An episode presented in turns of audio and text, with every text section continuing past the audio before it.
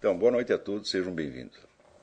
É, um dos objetivos, que, das ambições que esse curso tem é o de equipar todos vocês para participar utilmente de debates públicos em, em várias matérias diferentes, mas que possam dizer, ter a perfeita consciência de onde estão entrando quando se metem nessas discussões. Muitas vezes, as premissas decisivas que orientam os debates não estão claras e não são visíveis à, primeira vista. Quer dizer, a sociedade contemporânea ela tem várias camadas que cuja presença não, não transparece assim à primeira vista.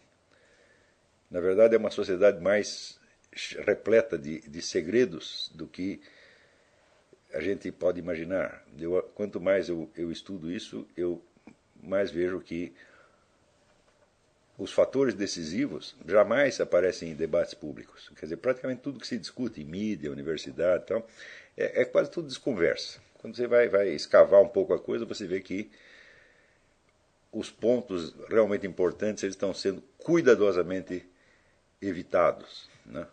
Só para dar um exemplo, que não tem nada diretamente a ver com a nossa aula de hoje, é, já há bastante tempo eu observo aqui nos Estados Unidos que ah, as opiniões dominantes na mídia, as opiniões, atitudes, símbolos, valores que são dominantes na grande mídia hoje, tipo New York Times, CNN, MSNBC, etc., etc., eles são um traslado literal do que nos anos 50 era propaganda soviética. Tudo que a propaganda soviética dizia nos anos 50, hoje é a grande mídia que diz. Mas é, é assim, linha por linha. Não há um só mas é critério de julgamento em nenhuma situação que não seja exatamente o da é, propaganda soviética. Embora isso seja um fato, isso seja até quantitativamente verificável, Basta você dizer isso para uma pessoa, para o indivíduo achar que você está com teoria da conspiração. Então, é de certo modo uma transformação cultural que ela envolve, entre outras coisas, uma defesa contra a percepção dela própria. É, quando eu observei esse, esse fato, eu me coloquei a seguinte pergunta. Eu digo, bom, existem duas maneiras de você criar uma mutação sociocultural e psicológica desse tipo. A primeira é por simples difusão cultural.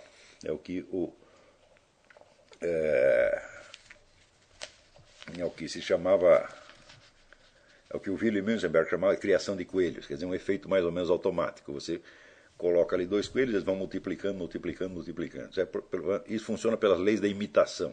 As pessoas simplesmente não, não são capazes de criar o seu próprio vocabulário, o seu próprio imaginário, então vão recebem passivamente aquilo que a sociedade lhes transmite e vai, vão repetindo, repetindo, daqui a pouco aquilo se espalhou por todo o, ambiente mental coletivo.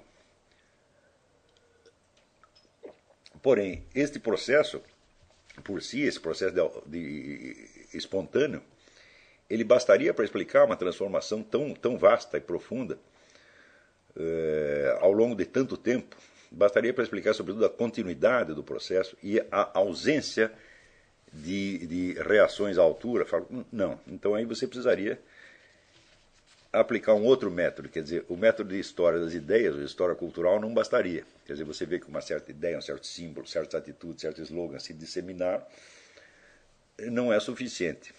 É preciso daí partir para o segundo método e lembrar que não existe criação de coelhos sem um criador de coelhos. Então aí precisaria partir para a microhistória, que é um método completamente diferente, e você acompanhar vamos dizer, o, desenvolvimento de cada organização envolvida nesse processo e observar a continuidade da ação ao longo dos tempos. E isso aí estava completamente fora do meu alcance, porque precisaria estudar dizer, a história de centenas de organizações políticas e culturais que estão agindo aqui há, 50 anos. E outro dia eu vi um documentário que se chama Agenda, feito por um, um deputado do estado de Idaho, em que ele me entregou a solução do enigma mostrando que das organizações criadas pela inteligência soviética nos Estados Unidos nos anos 40 e 50, saíram praticamente todas as organizações que estão em ação nos Estados Unidos hoje. Ele mostra toda a filiação, organização por organização. Quer dizer, uma organização cria outra organização de fachada, que cria outra organização de fachada, que cria outra organização de fachada e assim por diante. Então, ali você vê então a microhistória. Mas note bem, eu que estudo esta coisa há tanto tempo, eu não teria condição de fazer esta, esta sondagem das organizações. Então eu tinha que compreender a coisa somente na base da difusão cultural, isso é, da criação de coelhos. Ainda que sabendo que essa explicação era insuficiente, que com isso eu não poderia não dizer, nem, é, nem, compro, nem sequer comprovar a existência do processo. Né? Você tem um, um começo e tem um fim. Tem uma, uma causa inicial e depois você tem um estado atual. Mas como se, se produziu a continuidade desse efeito ao longo do tempo era uma coisa que me escapava completamente. Isso depois de tantos e tantos anos de estudo. Mas me parece óbvio que se a gente não está consciente dessas duas coisas, primeiro, desta, desta é, docilidade né, da, da, opinião pública americana às decisões e escolhas do, do, da propaganda soviética. E segundo, não tem consciência de como o processo se desenrolou, então a gente não entende nada, nada, nada do que está acontecendo aqui. Agora pergunte para mim quantas vezes eu vi este assunto ser discutido em público. Rarissimamente. Quer dizer, você vê isso, eh, você vê é, pessoas que percebem uma parte, um aspecto do fenômeno, mas a coisa toda junta é, eu só vi neste documentário desse deputado, que acho que chama Curtis Brower, uma coisa assim. Então, quer dizer, o processo essencial na história política americana dos últimos 50 anos é, está praticamente desconhecido. E, no entanto, o pessoal discute muitas outras coisas. discute orçamento, discute política de saúde, discute a desvalorização do dólar, etc, etc. Então, quando eu digo participar utilmente do debate coletivo, significa o seguinte: você entrar não aceitando os termos da discussão tal como ela aparece em público, mas sabendo tudo que está por baixo e da onde surgiu tudo aquilo. Né? Então tem que fazer como, como um trabalho é, arqueológico. Isso é muito, muito difícil, principalmente porque a tendência inata do ser humano é entrar nos debates e tomar posição num primeiro momento, conforme seus valores, seus sentimentos, etc., você toma posição e começa a defender certas atitudes. Né? Até tem alguém aqui que me faz uma pergunta sobre a apologética cristã, depois eu vou responder isso aqui. Mas, quando você é, assume uma posição, defende uma crença, uma ideia, etc., etc., você precisa ver, em primeiro lugar, que você já aceitou a existência da questão, que é a existência de uma escolha. É, por exemplo, vamos supor que você entra numa discussão a respeito da imortalidade. Né? Eu estava lendo recentemente num livro do Max Scheller, ele faz uma crítica da noção de crença. Ele diz: olha, só existe uma crença se pode existir uma crença contrária, pode existir uma descrença.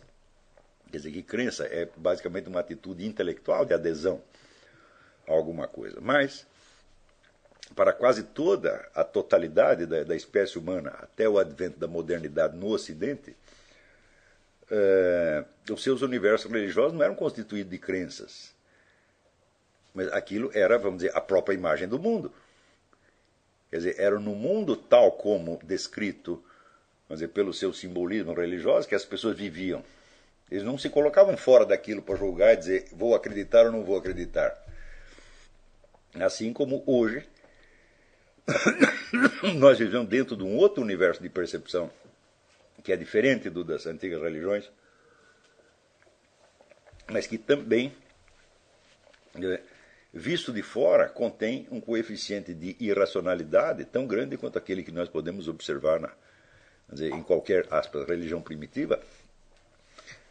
Um, um, e o Scheller ele faz mais uma observação. Ele diz que é, a ideia de imortalidade sempre foi uma coisa óbvia para todas as civilizações anteriores à, à civilização ocidental moderna, pelo simples fato de que as pessoas não vivenciavam a sua própria morte como uma ideia, quer dizer, uma mera crença de que todos nós temos que morrer. Crença baseada na experiência, todo mundo morreu, portanto eu devo morrer um dia. Mas que ao contrário, pessoas que nunca tinham visto ninguém morrer, não só sabiam que iam morrer, mas tinham a sua própria morte como uma coisa presente para eles. Ou seja, uma coisa que era podia ser intuível através da imaginação, quer dizer, o indivíduo se imaginava morrendo. E isto era normal. E justamente na medida em que se imaginava morrendo, vivenciava antecipadamente a sua própria morte, cada um fazia isto, automaticamente aparecia a perspectiva da, da imortalidade. Portanto, não como uma crença, mas como uma parte da intuição da própria morte. Ora, a intuição da morte foi removida da cultura ocidental. A pessoa tem horror de pensar na sua própria morte, horror de mencioná-la, quanto mais de imaginá-la. Ou seja, a morte de cada um desapareceu do seu universo intuitivo e tornou-se apenas, vamos dizer, uma, uma crença no sentido de que, é, bom, todo mundo morre, eu devo morrer também algum dia. E ponto final, não se fala mais disso. Ou seja, a morte como uma realidade pessoal se tornou um tabu. Então você começa a falar disso em qualquer ambiente, você vai ver que as pessoas logo cortam. Mas isso é, é assim em todo o Ocidente. Hum?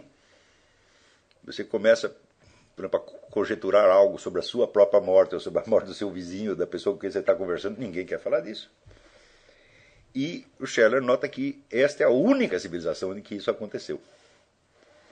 Então ele disse: a noção da imortalidade ela desapareceu na hora que desapareceu a noção da morte.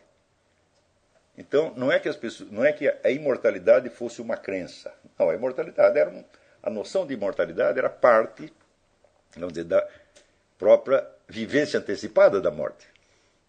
Como essa vivência antecipada desapareceu, não só, diz ele, a imortalidade se tornou impensável, mas a própria morte se tornou impensável. Então, as pessoas simplesmente não, não podem conceber que são imortais porque elas não concebem que morrem, elas apenas sabem que morrem. Mas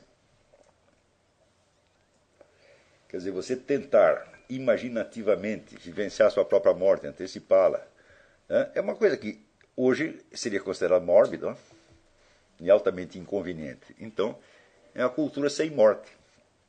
Aliás, até o, o Dr. Meira Pena que lembrava isso, quer dizer, eles tiraram o tabu do sexo e criaram o tabu da morte. Ele não pode morrer mais. Né? Então, é evidente que as crenças todas, elas aparecem e desaparecem dentro de um quadro de percepção que não é constituído de crenças, mas que é, vamos dizer, a própria realidade do mundo onde as pessoas estão vivendo. Para que algo se transforme em crença, é preciso que ela possa ser vista de fora, com certo distanciamento crítico e, portanto, não fazer parte da vivência imediata do mundo. Né? E daí, como vamos dizer, a presença da, da morte, a perspectiva da morte era fazia parte desta vivência imediata. Então, por isso mesmo, a ideia de imortalidade parecia óbvia a essas pessoas. E não era, não era uma crença, não era discutida, era uma simples realidade. Mas na hora que você tampa, é, vamos dizer, a, a, a vivência intuitiva da sua própria morte, então a imortalidade se torna apenas uma crença a qual você pode aderir ou que você pode rejeitar. Quer dizer, a coisa saiu da, da, da dimensão da vivência imediata para a dimensão das puras ideias, convicções que você pode discutir, etc, etc. Implicando, então, evidentemente, um, um distanciamento é, crítico em relação à ideia. Isso quer dizer, o distanciamento crítico também quer dizer o seguinte: se você rejeitar a ideia, então você está fazendo com que, vamos dizer, a sua razão se sobreponha criticamente à ideia. E se você aceita a ideia, se você acredita nela, isso não vai fazer com que ela se torne elemento de vivência. Ela continua sendo apenas uma crença que você pode perder amanhã ou depois, se você mudar de ideia. Então, em nenhum desses casos, a noção de morte e imortalidade é uma vivência efetiva. Então, isso para vocês verem como dizer, uma atmosfera cultural na qual você vive, ela não se compõe só de crenças, mas se compõe, vamos dizer, de atitudes imediatas perante uma imagem do mundo que não é discutida, que não pode ser discutida. Na hora que ela começa a ser discutida, ela virou crença. E a crença, ou você adere, ou você rejeita. Não é isso? Quaisquer que sejam as suas crenças, você sempre está dentro de algo que você considera o mundo. Algo que para você é o mundo real. Não é isso? Então, no caso, a morte e, portanto, a imortalidade saíram do mundo real e se tornaram matéria de, de opinião. Isso quer dizer que mesmo as pessoas que acreditam não estão levando a coisa suficientemente a sério, porque ainda continua sendo matéria de crença, tá certo? O, com, vamos dizer, o advento da ideologia científica moderna, que acredita que existe uma divisão aqui entre o conhecimento, que é aquilo que a ciência determina, e, por outro lado, existem as crenças ou a fé, Tá certo? Então aí a coisa piora ainda, porque mesmo que você dê a sua adesão à crença, ela vai continuar sendo para você uma matéria de fé, quer dizer, algo que você decidiu, no fim das contas, e do qual você não tem nem a evidência intuitiva imediata e nem a prova científica. É então nós temos essas três atitudes: tem evidência imediata, tem a, ah, a prova científica e tem a fé. Só que a ideia da evidência imediata desapareceu, pelo menos no que concerne à morte e à imortalidade. Tá certo? Se você pensar bem, esta ideia desapareceu da cabeça de todo mundo, e, no entanto, eles continuam tendo evidências imediatas. Só que essas evidências imediatas, hoje em dia, são constituídas, em grande parte, de meras crenças que foram inoculadas nas pessoas pela mídia, pelo sistema educacional, etc. etc. Né? Uma dessas crenças, por exemplo, é de que nós vivemos num mundo determinado pela ciência e tecnologia. Né? Todo mundo acredita nisso. Os livros de história toda hora. Nós vivemos num mundo determinado, em grande parte, pela ciência e tecnologia. Né? Ora, quando nós perguntamos assim, quanto do universo foi afetado pela ciência e tecnologia produzida no planeta Terra? Praticamente nada. Né? A ciência alterou a órbita de algum planeta? A ciência mudou alguma coisa da natureza física que nos, na qual nós vivemos? Nada. Né? A ciência alterou o nosso passado, quer dizer, modificou as causas, a ação residual ou persistente de causas históricas desencadeadas milênios atrás? Não. Quer dizer, a ciência alterou muito pouco né, do, do, do panorama onde nós vivemos. O fato é que ela é um elemento que é muito falado, quer dizer, ela faz parte do nosso ambiente verbal e imaginário. Né? Também, é, qualquer discussão sobre as ciências começa sempre com o reconhecimento da dívida que temos com ela. Afinal de contas, nós temos computadores, nós temos antibióticos, nós temos isso, temos aquilo. Porém, se você perguntar quais foram os avanços científico-tecnológicos que influenciaram o maior número de pessoas no século XX e que tiveram um impacto social maior. Hum? Então, de cara, a bomba atômica. O advento da bomba atômica mudou a história humana mais do que os computadores, os telefones, os antibióticos, etc, etc. De, desde logo, a fabricação de milhares de bombas atômicas pelos Estados Unidos, pela União Soviética, pela China, etc., etc., provocou da parte do, do é, um, provocou um efeito que foi resumido pelo poeta francês Paul Valéry, que disse: Nós, as civilizações, agora nós sabemos que somos mortais. Então é curioso que num ambiente onde ninguém encara seriamente a perspectiva da sua própria morte como um acontecimento real, todo mundo encara a perspectiva da morte da civilização ou do fim da espécie humana. A perspectiva, vamos dizer, da liquidação da espécie humana por si mesma foi objeto de tantas e tantas e tantas e tantas discussões públicas, eh, livros, artigos, eh, programas de televisão, etc., etc., que se tornou, vamos dizer, uma presença. Tá certo? O, quando, desde o começo do século, a primeira descoberta científica que teve impacto social considerável foram os gases de mostarda, que foram usados na Primeira Guerra e que elevaram a capacidade mortífera dos exércitos a um, a um grau que seria impensável. Antes. A Primeira Guerra, quando aconteceu, já foi um acontecimento de escala tão grande que não se podia nem mesmo classificá-la no, no, na categoria guerras como se conhecia antes. É Também o advento da aviação militar. Tudo isso não foram avanços científicos? A aviação militar permitiu que acontecesse pela primeira vez na história o envolvimento sistemático da população civil na guerra. Então, se você for ver até o século XIX, em geral as guerras, havia um negócio chamado campo de batalha. Hum? Campo de batalha é um lugar separado da cidade, onde compareciam os exércitos. Você vê, ainda na Guerra da Independência americana foi assim.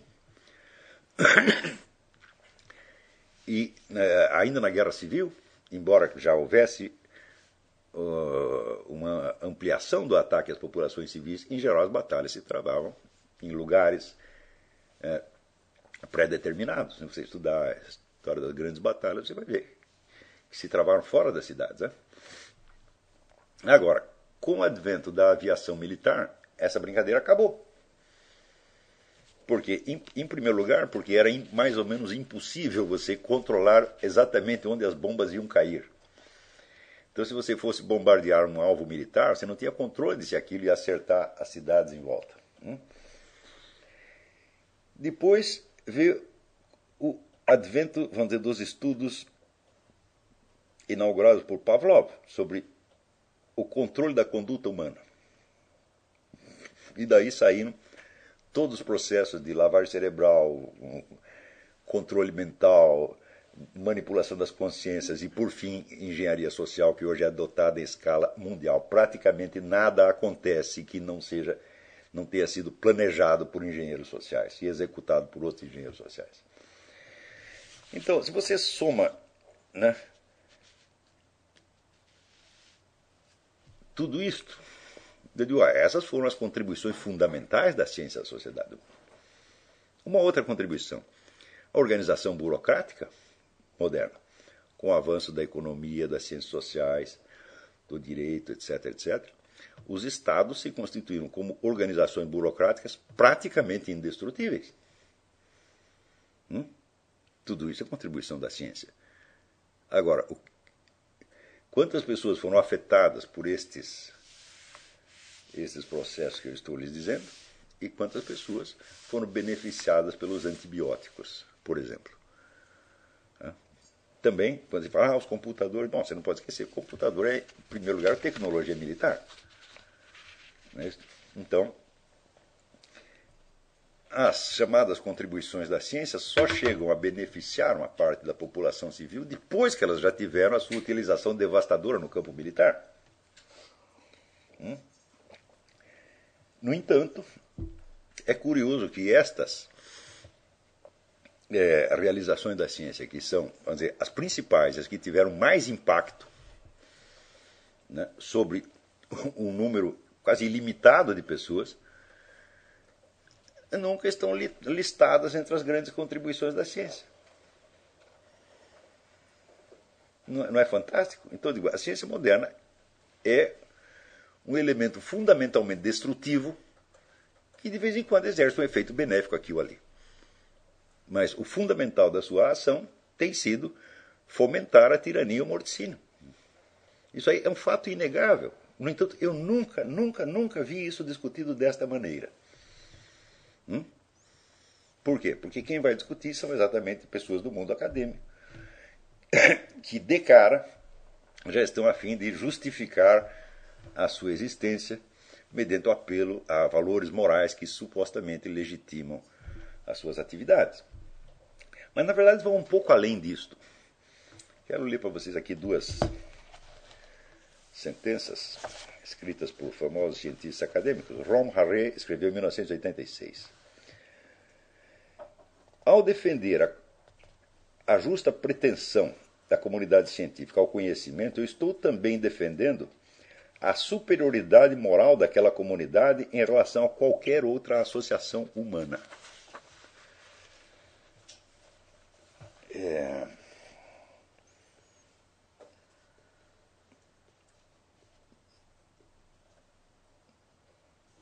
Mais adiante aqui tem um outro cidadão que diz: Os padrões de honestidade, confiabilidade e bom trabalho da, da comunidade científica é, são tão elevados que perto dele os da civilização cristã ficam condenados. Ou seja, a comunidade científica ela representa o máximo de confiabilidade, honestidade veracidade e sinceridade, impondo-se, portanto, como um novo padrão de moralidade, perto do qual não só empalidece, mas é condenada toda a civilização cristã. Ou seja, a pretensão dessa gente é absolutamente ilimitada e psicótica, claro que é psicótica, principalmente porque essas é, virtudes de confiabilidade, honestidade, exatidão, etc, etc, autocrítica permanente, essas virtudes pertencem à comunidade e não aos indivíduos que, as compõem, que a compõem. É a comunidade como um conjunto que tem essas virtudes. Hum? O indivíduo que participa dela, ele só precisa exercê-las enquanto cientista, ou seja, enquanto membro da comunidade. Hum? Nada impedindo que no restante da sua vida concreta seja ladrão, mentiroso, assassino, pedófilo, etc, etc. Em princípio, nada impede que o pedófilo seja um bom cientista. Não há nenhum, nenhum, nenhuma objeção. Hum? Um pedófilo jamais poderia ser um santo da Igreja Católica, mas pode ser prêmio Nobel de Química ou de Física. Hum? Então, Aí a ideia, vamos dizer, de uma virtude coletiva que não é necessariamente compartilhada pelos seus membros enquanto pessoas concretas, se substitui de um só lance à busca da perfeição humana individual e concreta. Isso já é uma mutação civilizacional monstruosa. Por quê? Se essas virtudes existem somente na comunidade, você só participa delas enquanto membro da comunidade, Ora, a sua participação na comunidade é um papel social que você exerce na comunidade. Então, de agora em diante, as virtudes estão colocadas no papel social e não na pessoa concreta. Ou seja, é evidentemente um teatro. E, em segundo lugar, por que, que esta virtude da sinceridade não é exercida mediante uma história sincera das ciências? Hum? Por que, que nenhum cientista diz, olha, o que nós fizemos de destrutivo supera imensamente tudo que nós fizemos de bom e produtivo? Hein? Por que, que nenhum deles com, começa confessando isto? É só você fazer essa pequena listinha que eu fiz: gás de mostarda, aviação militar, organização burocrática dos governos tirânicos, os métodos de controle social, lavar cerebral, manipulação da consciência, a bomba atômica, a os métodos de desinformação, que são uma obra de engenharia, a própria engenharia social, e por fim, por fim, a coisa mais terrível na atualidade, a substituição do antigo capitalismo industrial pelo capitalismo financeiro. A hora, no momento em que a base da economia desde, de, deixa de ser a indústria e passa a ser as finanças, você entra num universo de entidades vagas, indefinidas e incontroláveis. Hum? É o que o Jean Forestier chamou l'economia do diabo, a economia do diabo. Ninguém sabe exatamente o que está acontecendo. E eu tenho lido alguns estudos que mostram que depois do advento do capitalismo financeiro, dizer, como critério mundial de organização, o número de fraudes no capitalismo se tornou absolutamente incontrolável. Quer dizer, a fraude é parte intrínseca do sistema. Hum? E, por exemplo, é, a adoção dos métodos de engenharia social implica uma multidão de procedimentos que são fraudulentos em si. Por exemplo, essa semana eu estava lendo uh, um livro sobre engenharia social, mais aplicado especificamente ao campo da informação. O indivíduo faz ali uma lista de truques que ele usa para obter informação das pessoas contra a vontade delas. Hum? Isto faz a definição da engenharia social é como você induzir as pessoas a agir de uma maneira que não é necessariamente do interesse nem da vontade delas. Ora, essa disciplina é intrinsecamente desonesta. E ela é a base de toda a economia atual. E também de toda a política, de toda a educação, etc, etc. E isto foi criado por quem? Foi algum pintor que criou? Foi algum místico? Não, isto foi a ciência moderna, meu Deus do céu. Hã? E, no entanto, é tabu, você não pode cobrar isso deles. E o, acontece, então, com a classe, com a chamada comunidade científica, a mesma coisa que acontece com a comunidade militante. Quanto mais crimes pratica, quanto mais se afunda no mal, mais tem a necessidade de se auto-idealizar como santo e quase divino. É um processo psicótico bastante conhecido, quer dizer, a compensação. Né? O indivíduo, cada vez que ele comete um crime, ele sente que falou com Deus, que recebeu a mensagem dos anjos, etc, etc. Isto, nada do que eu estou falando é exagero, nada é figura de retórica. Tudo isso aqui pode até ser quantificado, se você quiser. É, se alguém tiver a paciência de fazer isso, eu não vou ter, mas se alguém se interessar especificamente pelo assunto, pode, pode fazer um belo estudo a respeito. Enquanto isso, vamos pensar um pouco mais sobre os conceitos fundamentais que criaram a ciência moderna e que, vamos cuja, cujo uso acabou gerando esta situação que nós estamos descrevendo. A ideia da quantificação aparece como sinônimo de objetividade e confiabilidade, digamos, um, um ou dois séculos depois que a voga do nominalismo havia deprimido a confiança das pessoas na sua capacidade de apreender a essência dos entes na sua forma substancial. Se não existe forma substancial e se tudo que nós conhecemos são entes singulares é, e toda a noção universal de espécie é apenas uma construção mental, então nós ficamos num estado de incerteza quanto a todo o nosso conhecimento.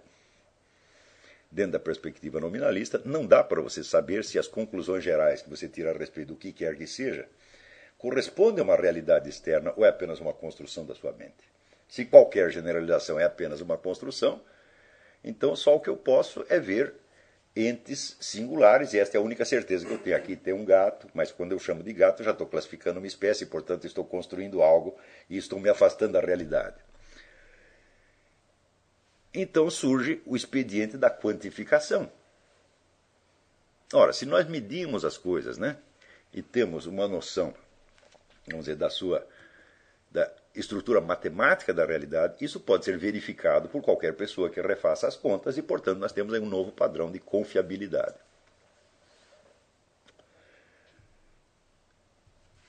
Ora, a quantificação ela pode funcionar como, como razão de confiabilidade, como fundamento de uma noção de objetividade, pelas seguintes razões. Em primeiro lugar, ela estabiliza as aparências. Quer dizer, a hora que você obteve uma mensuração de um fenômeno qualquer e aquilo permanece constante, então o mundo deixa de ser aquilo que dizia Heráclito, quer dizer, o mundo em constante fluxo, tá certo?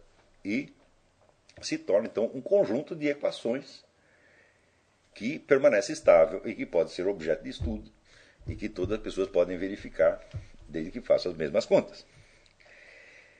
Em segundo lugar, na medida em que os objetos são reduzidos a modelos mensuráveis, isso facilita a comparação. Quer dizer que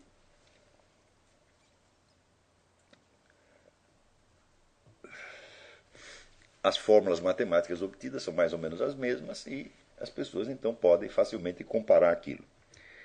Em terceiro lugar, ela contorna as imprecisões da linguagem verbal. A linguagem verbal sempre vem, vamos dizer, carregada de conotações culturais, míticas, eh, psicológicas, etc, etc. É, de modo que mesmo o conceito mais rigoroso expresso em linguagem verbal pode evocar conotações imprecisas ou inadequadas na cabeça do seu fulano, seu fulano. Isso não acontece com a linguagem matemática porque ela não tem semântica, ela só tem lógica e morfologia, só tem lógica e morfologia, né? Tem, é, tem perdão, sintaxe e morfologia, ela não tem semântica. Né? Quer dizer, para você entender um cálculo, você não precisa saber a que o cálculo se refere. Né? É um conjunto de formas vazias.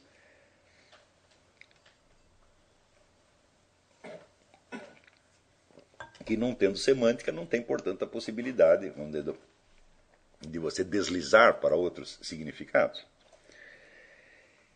Em terceiro lugar, elimina o viés subjetivo individual.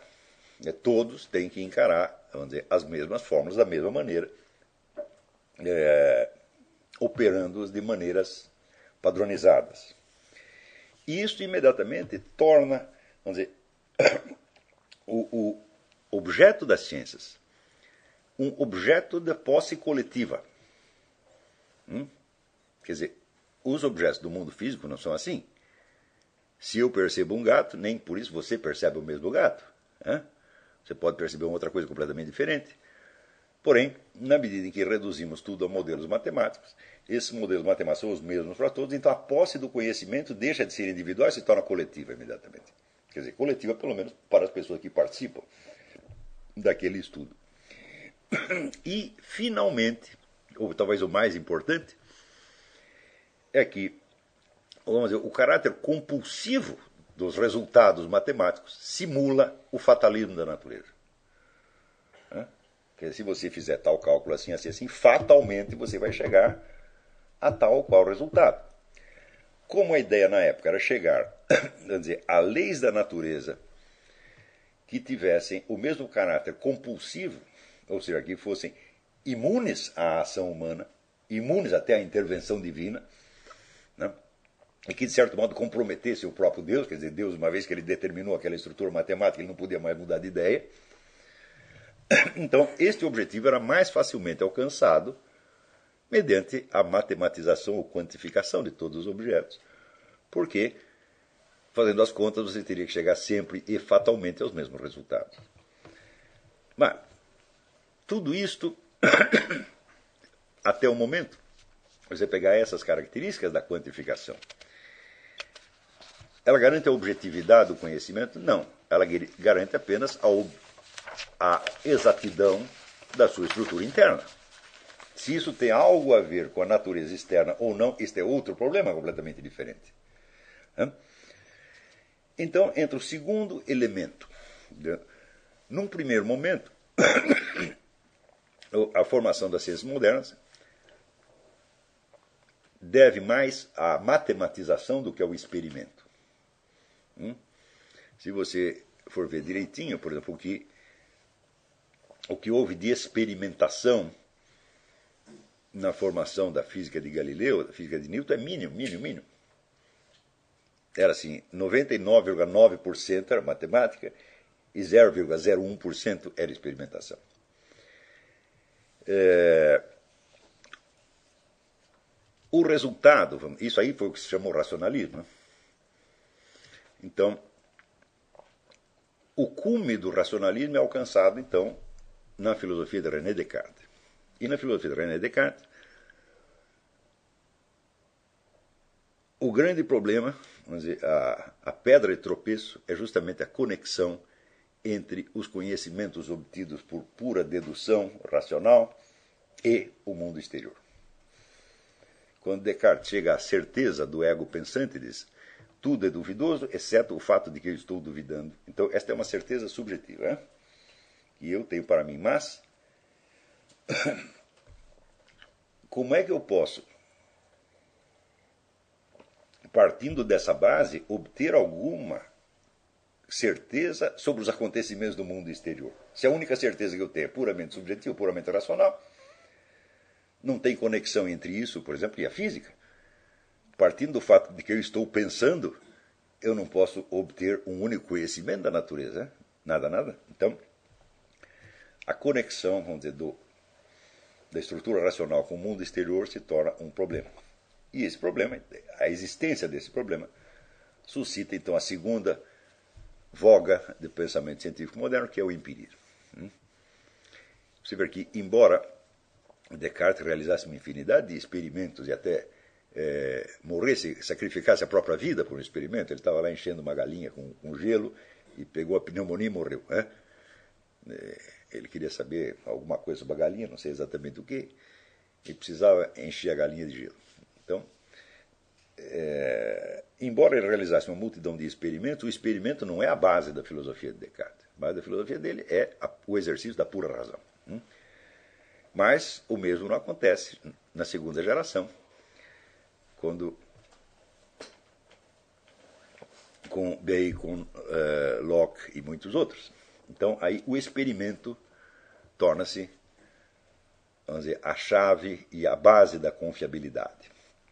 Porém, nós temos alguns problemas.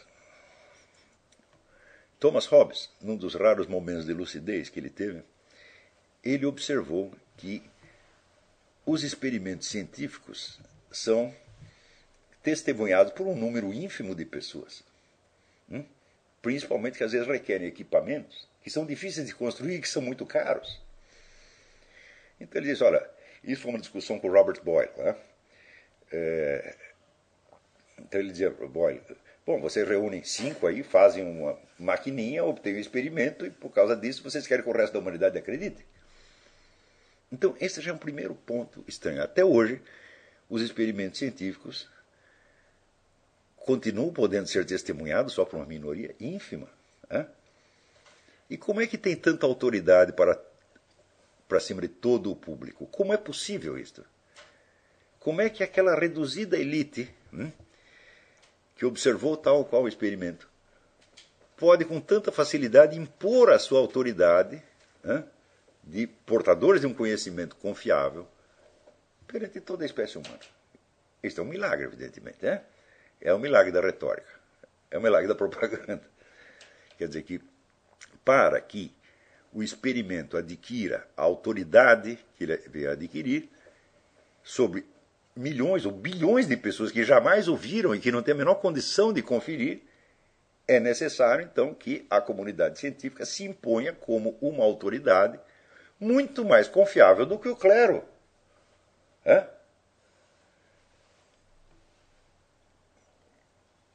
Isso quer dizer que, desde logo, se deu a essa comunidade científica nascente né, uma credibilidade cega que jamais, jamais, jamais se deu a clero nenhum no mundo. Isso quer dizer que aquilo que, aquelas coisas que os, os padres, pregadores ensinavam para as pessoas,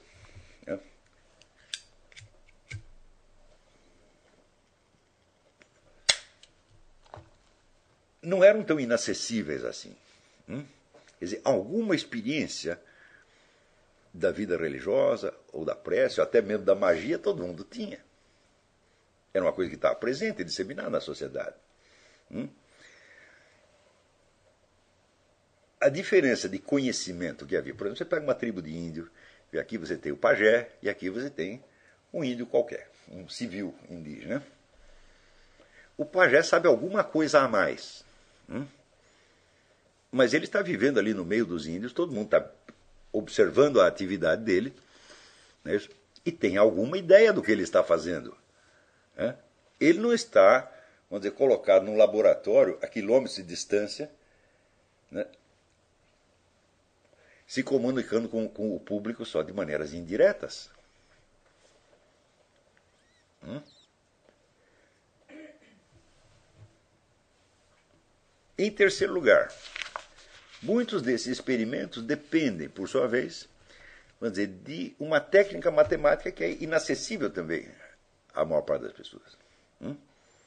e que hoje em dia começa a se tornar inacessível aos próprios cientistas. Por exemplo, existem alguns cálculos que são tão, tão, tão, tão, tão complexos que eles só podem ser feitos por computador e ninguém pode verificar. Isso quer dizer que se você fosse verificar manualmente aquele cálculo, você levaria 20, 30, 40 anos ou uma vida inteira. Então é o seguinte, ou você confia no computador, ou você está lascado. Hum? Então, um dos elementos principais, vamos dizer, do chamado método científico é o controle. O controle acabou. Não há controle nenhum.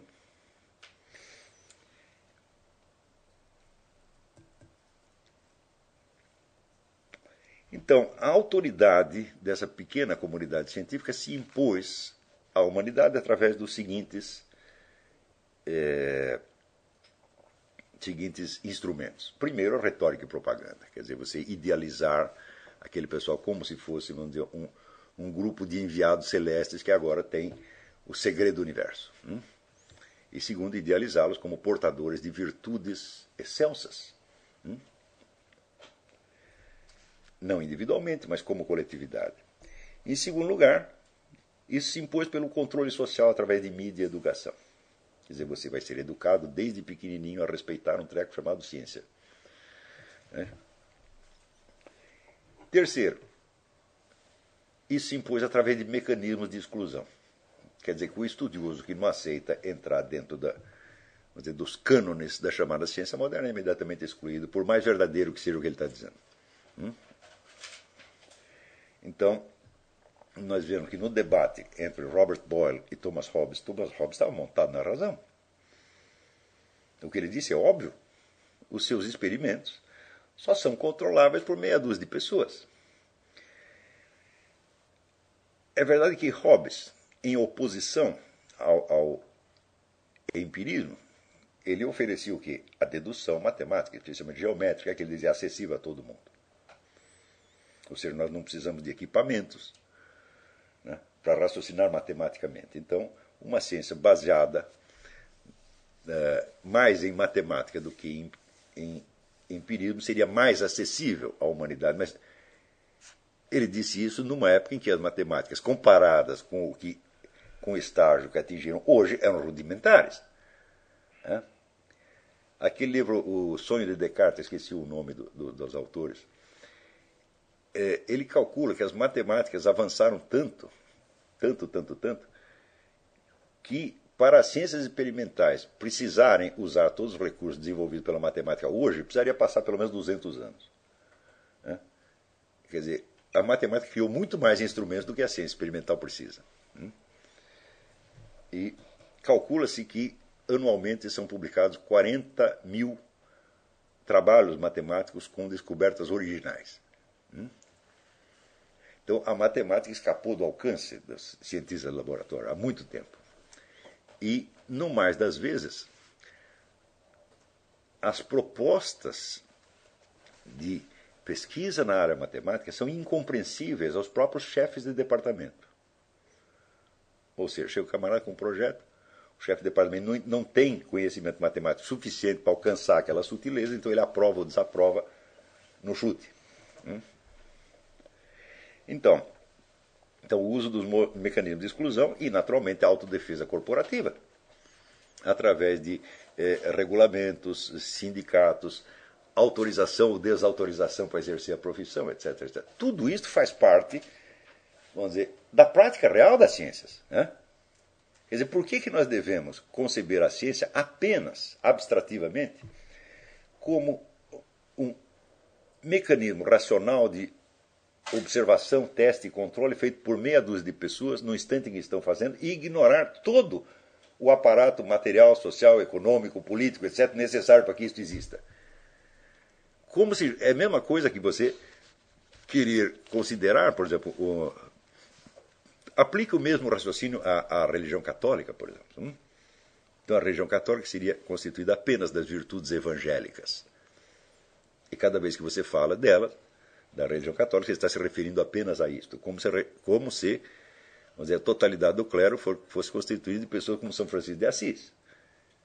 Nós sabemos que não é assim. Nós sabemos que existe um poder, existe orçamento, existe um, uma disputa de poder, existe um corporativismo, existe tudo isso, faz parte. Né, isso, e, vamos dizer, a igreja carrega nas costas os seus pecados e os admite o tempo todo. Né? Agora, a ciência não. A ciência é definida apenas por aquele momento de idoneidade idealizada que se observa entre os, os membros da equipe. Né? Então, outro mecanismo de imposição da autoridade da ciência foi a legitimação estatal, quer dizer, o poder de Estado que tem por trás disso. Por exemplo, se você, um grupo de cientistas decide que só pessoas que pensam assim, assado, podem praticar aquela, aquela profissão, isto não, vamos dizer, essa imposição de autoridade não seria eficaz se não tivesse por trás o poder de Estado que a legitima e dá os meios policiais, de, policiais judiciais de impor a coisa. Né? E finalmente se impôs através do argumento do sucesso tecnológico. Mas o sucesso tecnológico também é apresentado de maneira abstrativa. Né?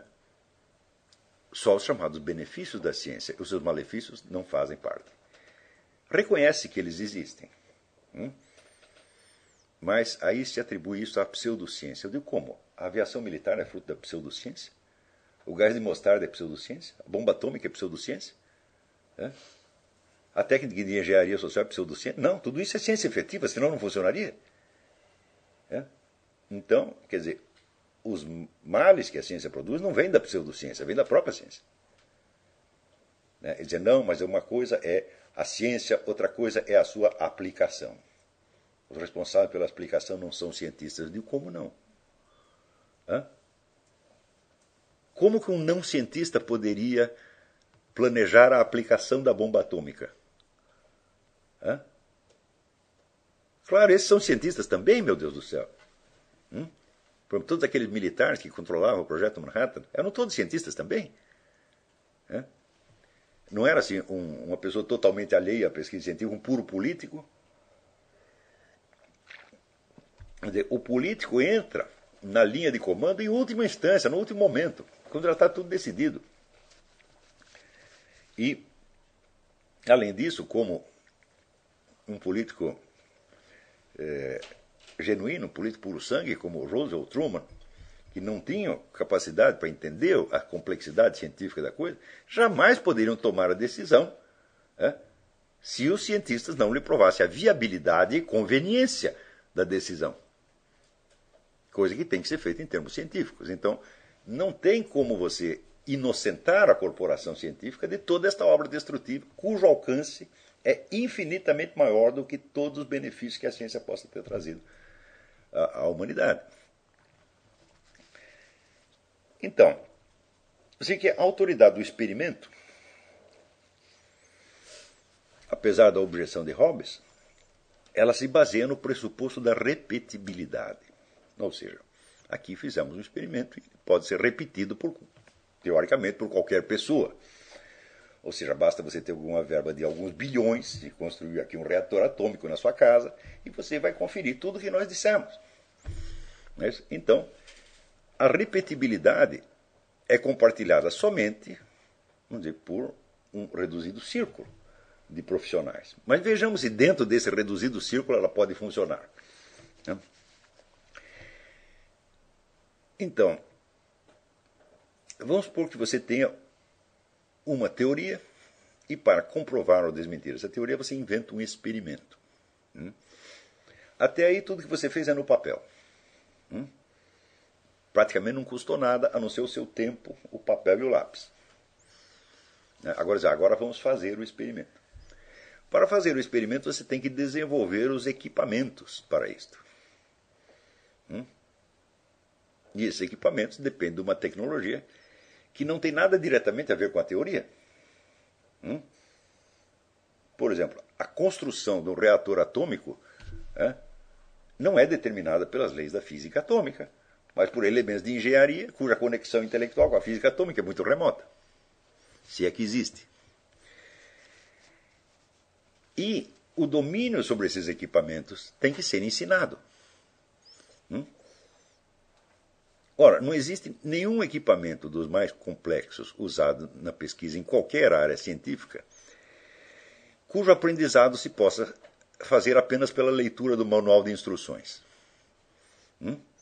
Cada um desses equipamentos exige uma prática, às vezes de anos.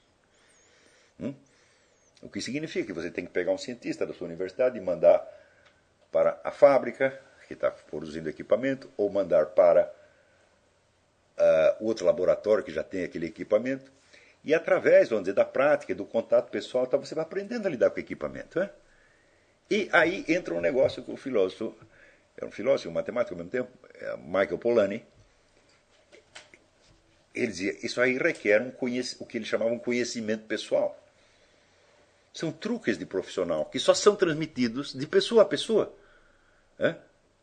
Como numa arte, você precisa ver o sujeito pintando para você aprender a pintar. Ou como aqui, é? você precisa ver o filósofo filosofando para você saber o que é filosofia. Não basta só ler o que ele escreveu. É preciso ver a coisa sendo feita dia a dia. E isso é um conhecimento que é intransmissível em palavras. São coisas que se incorporam à, vamos dizer, à personalidade do indivíduo e lhe dão uma habilitação que ele mesmo não conseguiria transpor em palavras. Hum? Se você quiser aproveitar, como é que a gente lida com esse reator atômico? Ele é simples, você fica aqui dois anos no laboratório me vendo fazer, você vai aprender. Claro que tem todo o manual de instruções e tem toda a parte teórica da coisa, mas sem esta transmissão pessoal, nada é possível. Hã? Ou seja, qual é o controle externo que alguém pode ter sobre isto? Ninguém pode controlar isto. Quer dizer que este aprendizado depende de fatores tão pessoais e tão subjetivos quanto a arte da pintura ou da música. Hum? E você vê a que distância nós fomos parar do controle exato de todos os passos da investigação. Esse controle não existe não pode existir. Aqui tem um autor chamado Ian Hacking, que ele examinando estes fatos, ele chega à conclusão: a repetibilidade de uma experiência impossível. Você sempre faz outra coisa. Então, aí surge também o seguinte problema. É, Robert Boyle, para fazer um experimento qualquer, ele construiu uma bomba de ar. Hum? E foi justamente esta bomba de ar que suscitou a sua discussão com Thomas Hobbes. Porque a bomba de ar era feita para ser usada em certos experimentos científicos e produzir certos resultados. Imediatamente construída bomba de ar, outras pessoas começaram a construir bombas de ar também e começaram a vendê-las para outros cientistas interessados. E acontece que as bombas de ar que não produziam o resultado esperado eram retiradas do mercado. Hum? Então, este fato levanta em Thomas Hobbes a suspeita de que os experimentos científicos são profecias autorrealizáveis. Até certo ponto ele tem razão. Porque acontece o seguinte: se você produz equipamentos idênticos hum, para realizar certas experiências, e esses equipamentos produzem sempre os mesmos resultados, o que, que há de estranho nisso? E o que, que há de tão revelador nisso aí? Se o equipamento foi feito para produzir tal resultado, ele produz tal resultado. Hum? O que que isto mostra sobre as leis da natureza ou o funcionamento da natureza? Nada. Mostra sobre o funcionamento do equipamento. É? Então, isso aí não é necessariamente um avanço do conhecimento sobre as leis da natureza, mas é uma prova da eficácia da tecnologia humana. Nós somos capazes de produzir um equipamento que produz, por sua vez, este ou aquele resultado. Qual é a conexão entre isto e as leis da natureza? Eu digo, para chegar a essa conclusão, você precisa de uma ontologia inteira que prove a conexão de uma coisa com outra. Ora, a construção dessa ontologia não faz parte das tarefas das tarefas formais do cientista. Então, também Ian Hacking observa: os experimentos dão certo quando permitem a manipulação confiável de objetos. Mas pelo menos alguns desses objetos, como por exemplo os lasers, podem jamais existir fora dos laboratórios. É? Então, olha, se você conseguiu produzir tal qual resultado com um laser, o que, que isso lhe demonstra sobre a natureza, sobre o mundo, sobre o universo? Nada. Demonstra sobre os lasers, que foi uma coisa que você mesmo criou. É? Então, isso significa que o resultado da atividade científica em termos de conhecimento é bastante reduzido, na medida em que se refere a conhecimento da realidade externa mas é enorme no que diz respeito à produção de efeitos tecnológicos. Porém, estes efeitos tecnológicos em seguida se incorporam à vida social e passam a fazer parte do dia a dia das pessoas. Hum? Por exemplo, todo garoto hoje tem uma lanterna laser né? Que usa para brincar com o cachorro, fazer o cachorro de trouxa. Passa aquela bolinha vermelha, o cachorro vai atrás. Tá? Então, estes objetos tecnológicos eles têm uma presença social. Eles modificam o ambiente humano e físico. E, portanto, modifica o que as pessoas imaginam como natureza.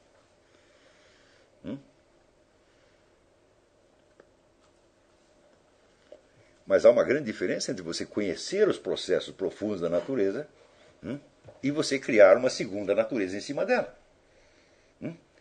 Ora, criar uma segunda natureza é criar uma segunda realidade. E a segunda realidade é exatamente o que Robert Musil dizia que as ideologias de massa criam. Elas nada nos explicam sobre a realidade, mas elas criam uma outra camada de realidade em cima dela. E as pessoas passam a raciocinar apenas em, em função desta segunda camada. Qual é a diferença entre a, nesse neste sentido entre a atividade científica e a atividade ideológica? Nenhum. Hum? Então,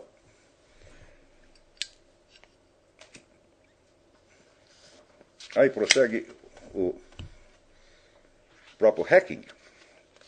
À medida que esses objetos artificiais ou purificados vêm a ser mais confiavelmente manipulados, eles começam a ser incorporados em outras experiências e às vezes usados em processos externos ao laboratório. Este é talvez o sentido mais crucial em que os laboratórios são autoconfirmáveis. Nossas intervenções, a intervenção humana no processo, tornaram-se demasiado poderosas para que possamos falar da ciência em termos do apreender o que se passa na natureza, independentemente da atividade humana. Hum? Ou seja, aí houve no mínimo, no mínimo, uma confusão, uma mescla entre o que a natureza é e o que nós fazemos com ela. Essas duas coisas se tornaram praticamente indiscerníveis e que isto seja um progresso da compreensão, um progresso de entendimento, eu duvido. Mas é um progresso da modificação do cenário. Ou seja, quando Marx diz os filósofos se limitaram a interpretar o mundo, mas nós temos que transformá-lo, este programa foi realizado pela ciência moderna. Nós não conseguimos entender o mundo, mas nós o modificamos de tal modo que ele se torna ainda mais incompreensível. Hum? E também prossegue hacking. O laboratório autoconfirmável depende também da seleção apropriada do pessoal, com exclusão daqueles que se recusam a aceitar essa disciplina. Então, de um único resultado experimental que você obtenha num laboratório, até a afirmação de que aquilo corresponde a uma lei objetiva da natureza, o caminho é longo e passa pela construção de toda uma ontologia. Isso é tão, tão, tão, tão, tão complicado e tão difícil que muitos cientistas e filósofos da ciência simplesmente desistiram de falar de leis objetivas da natureza e desistiram de estabelecer qualquer conexão entre os conhecimentos científicos e a objetividade exterior. Ou seja, aquilo que começou como uma afirmação do império da objetividade né, termina com a renúncia a toda a objetividade. Por exemplo, o Marquês Etienne de Condillac, um dos autores da, da, da enciclopédia.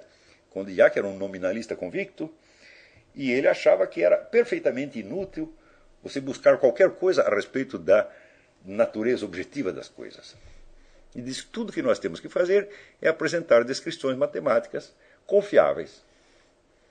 Confiáveis para os fins da própria pesquisa científica. Mais tarde veio Ernest Mach, que propôs o que ele chamava modéstia metafísica. Ou seja, o que nós estamos fazendo aqui, nós não sabemos se é a realidade ou não, e quer saber, isso não importa. Né? O que importa é que funcione dentro dos parâmetros da própria ciência que nós estamos praticando. E um exemplo característico disso, talvez o mais, o mais notável, é o da eletricidade. Hum? Até o século XIX se discutia muito o que era a eletricidade, depois que descobriram, né? começaram a tentar obter um conceito, hum? nunca conseguiram. Como não conseguiram, então veio um sujeito chamado Heinrich Hertz, ainda hoje tudo é medido em Hertz, e disse: Não, nós não temos o conceito, mas aqui nós temos uma medida matemática. Nós não sabemos o que é, mas mede tanto. E até hoje, tudo que se faz de eletricidade no mundo é baseado na medição exata de uma coisa que não se tem a menor ideia do que é. é? Então você experimente pegar né, um cara especialista em engenharia elétrica, ele vai te dar lições daí. Aqui, agora você me diz o que é uma carga elétrica. Eu não tenho a menor ideia. Mas a medida matemática permite manipular e criar coisas que, por sua vez, modificam o panorama físico onde vive a humanidade e criam a segunda realidade. E você começa a raciocinar como se essa segunda realidade fosse a própria natureza, quando não é, é a presença física, mas criada por seres humanos. Então, isso quer dizer que a diferença entre objetos naturais e objetos fabricados pelo homem vai se tornando cada vez mais impossível. Inviável retroativamente, você aplica essa indistinção a todos os objetos da natureza conhecidos anteriormente. Né? Então você faz a confusão retroagir até os primórdios. Então, nos Estados Unidos houve um importante cientista e metodologista da ciência chamado Carl Pearson, que ele dizia a unidade das ciências não tem nada a ver com o seu objeto, ela se baseia inteiramente no seu método. Sobre isso aí, vocês podem ler páginas e páginas que o, o Eric Vogelin escreveu sobre o império do método. Hum? Veja, Kant, que era um grande apreciador da mecânica de Newton,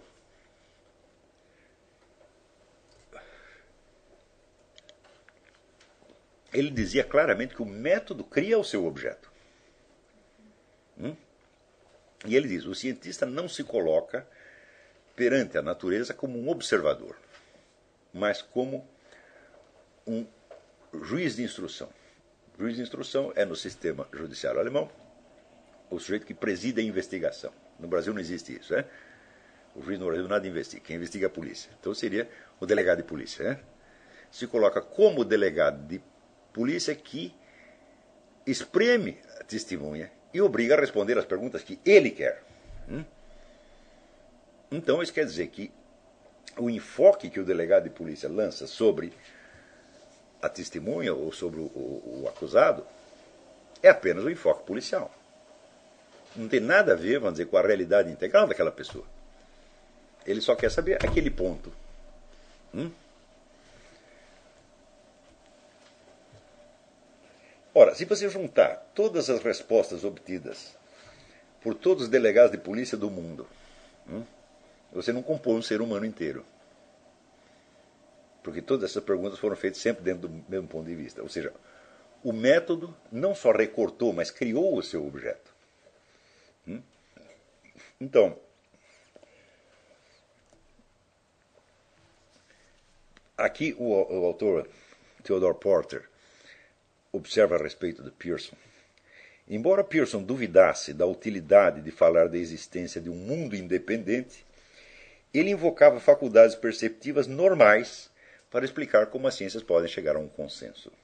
Porque perguntaram a ele: olha, se não existe um mundo externo independente e objetivo, como nós podemos ter a certeza de que na nossa intercomunicação, que é um fato do mundo exterior objetivo, É? Nós estamos falando a mesma coisa, ou está cada um falando uma, uma língua e o outro está entendendo uma coisa completamente diferente. Ou seja, o que, que garante a unidade de percepção entre vários cientistas? Né? Essa unidade de percepção, por exemplo, em biologia, não pode derivar da própria biologia. Ou em física, não pode derivar da própria física. Né? Ela é um fato da realidade humana geral. Então, eu dizia, existem faculdades perceptivas normais que todos os seres humanos têm. Como é, a pergunta é, como é que você sabe disso? Hum? A existência, dessas, a existência objetiva dessas faculdades não pode ser provada por uma ciência que não se interessa pela realidade objetiva, mas que só se interessa em descrições funcionais. Como é que você pode dizer que tal ou qual faculdade de percepção é normal ou anormal? Não tem como dizer isso aí. Então, quer dizer que no centro mesmo desse edifício metodológico criado por Carl Pearson, você tinha lá um, um paradoxo, uma incongruência monstruosa. Né? Se agora nós consideramos, em vez de, de, apenas das ciências da natureza, consideramos a, as ciências humanas, então aí a devastação cognitiva se torna imensurável. Um exemplo, onde o primeiro que se. Eu dei outro dia o exemplo do reflorestamento na Alemanha, né? Devem lembrar disso aí. Engenharia florestal na Alemanha. Hum? Que não só produziu vamos dizer, uma tonelada de pseudoconhecimento, mas produziu um desastre econômico formidável. Muitos desses desastres formidáveis que são narrados ali por James C. Scott no, no livro Seeing as a State, vendo como um Estado, ele mostra que essas ciências olham as coisas do ponto de vista do Estado e recortam a realidade do ponto de vista das informações que o Estado necessita. É, logo depois da Revolução Francesa, tentou-se um recenseamento né, da população francesa. Acontece que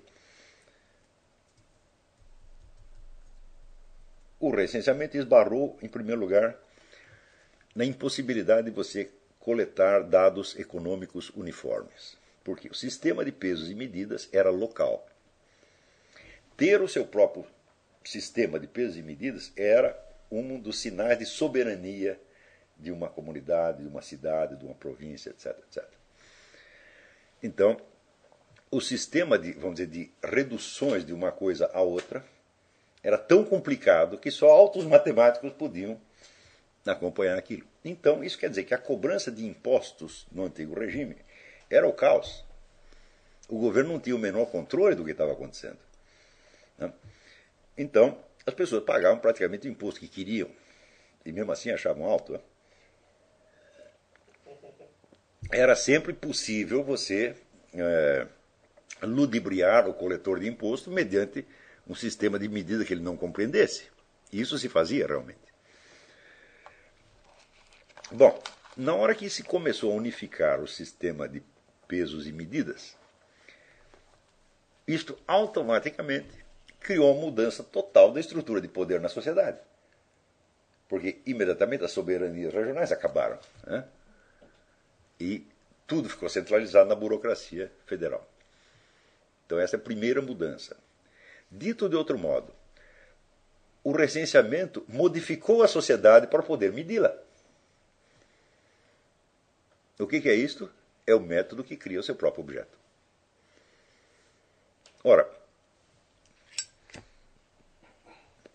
também quem levava prejuízo com a multiplicidade de pesos e medidas, assim como de unidades monetárias, assim como de autoclassificação dos vários grupos e famílias, né? e de autodefinição das regiões, eram os grandes capitalistas que operavam assim em toda a Europa. Então, eles estiveram entre os maiores defensores do novo sistema de pesos e medidas e da uniformização estatística da sociedade. Hum, porque isso lhes permitia fazer planos de negócio mais controláveis. Ora, converse hoje com algum defensor do capitalismo, com algum liberal de marca, tá certo? Ele vai falar horrores contra o controle estatal e contra o sistema de impostos. Hum? Mas foram eles que impuseram isso. Então,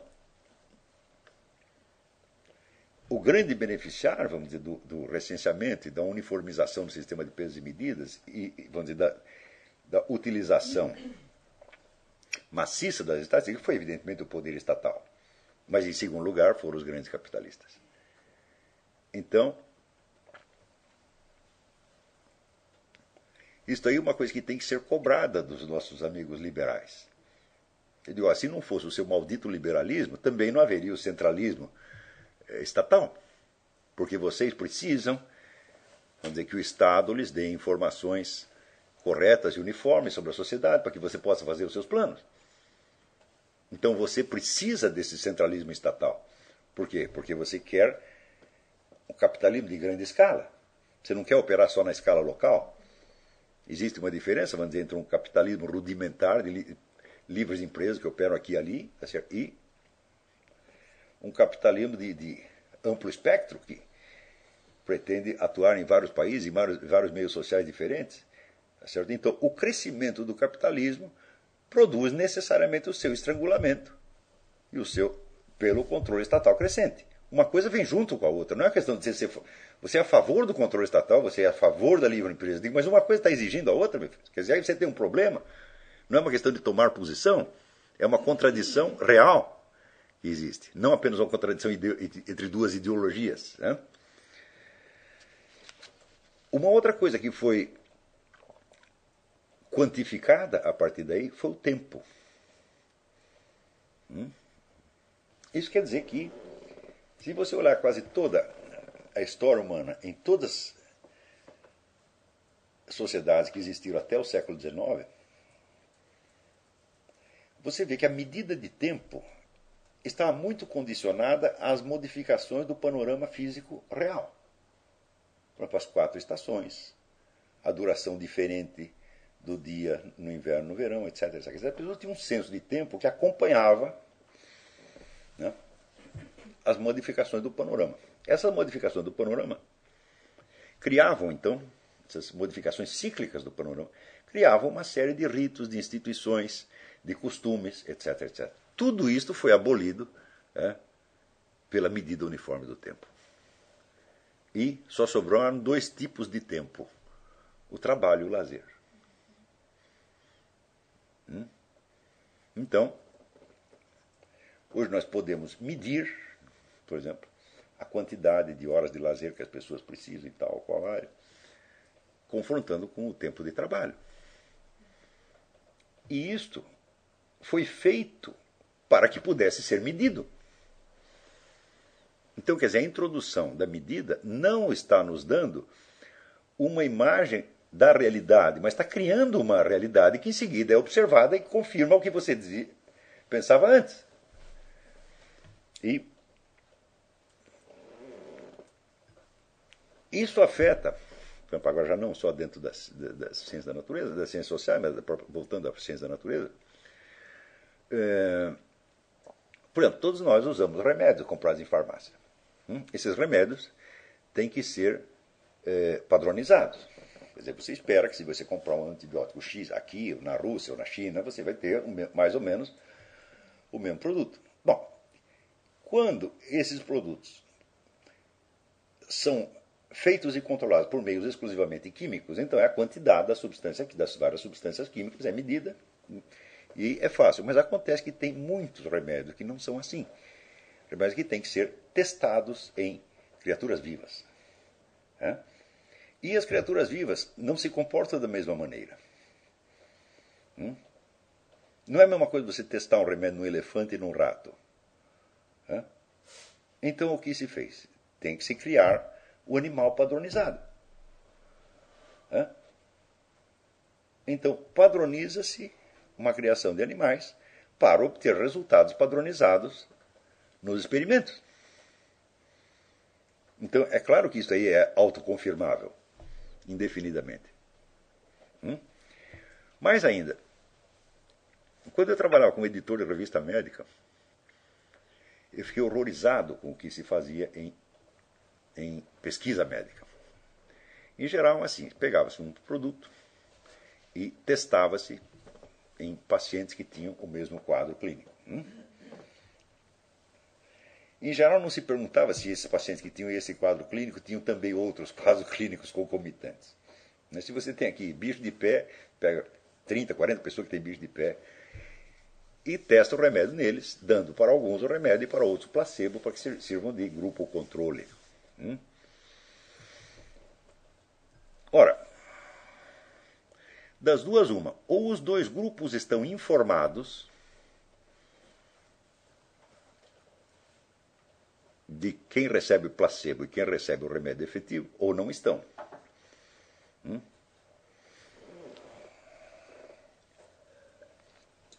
Na primeira hipótese, o sujeito que recebe o placebo já desiste de ser curado, evidentemente. Hum? E na segunda, os dois grupos estão abertos à conjeturação. Hum? O que, que impede que um sujeito que recebeu o remédio efetivo fique persuadido de que recebeu um placebo e vice-versa? Hum? Eu nunca vi ninguém levar isso em consideração. O negócio do grupo controle é considerado um mecanismo infalível. Eu digo, mas escuta, mas a própria existência do grupo controle já mete um viés impossível de você consertar depois.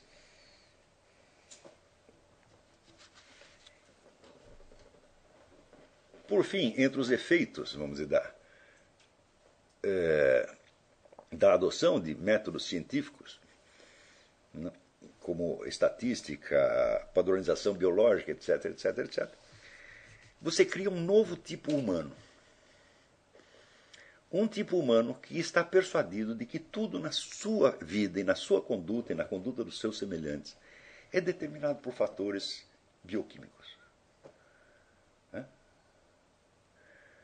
Outro dia eu estava comentando aqui com a Roxane que ela viu no YouTube, sei lá, na internet, né, uma pesquisa de que as lágrimas femininas diminuem no, no homem a produção de testosterona, então ele se internece.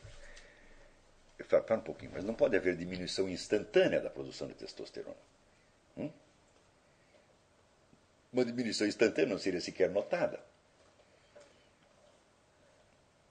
Então, o que acontece é o seguinte: o sujeito se internece e, por se internecer, a sua produção de testosterona vai baixando.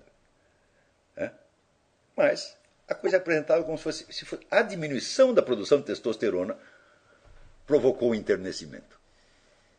Hum? É claro que isto é uma segunda realidade.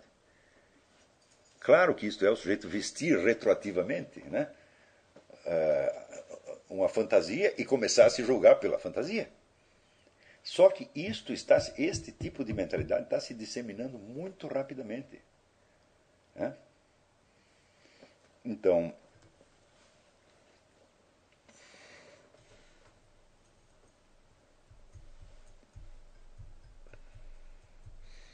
uma vez eu vi um filme que estavam dois, dois, dois homens de meia idade conversando e um deles estava indignado porque tinha um sujeito lá dentro conversando com a filha dele. Né? Não, vou lá dar um jeito naquilo. Tá. Deu, o amigo dele falou, não, mas eles estão só conversando. Ele disse, é, mas você não viu os espermatozoides dele que estão todos dizendo, primeiro eu, primeiro eu, primeiro eu.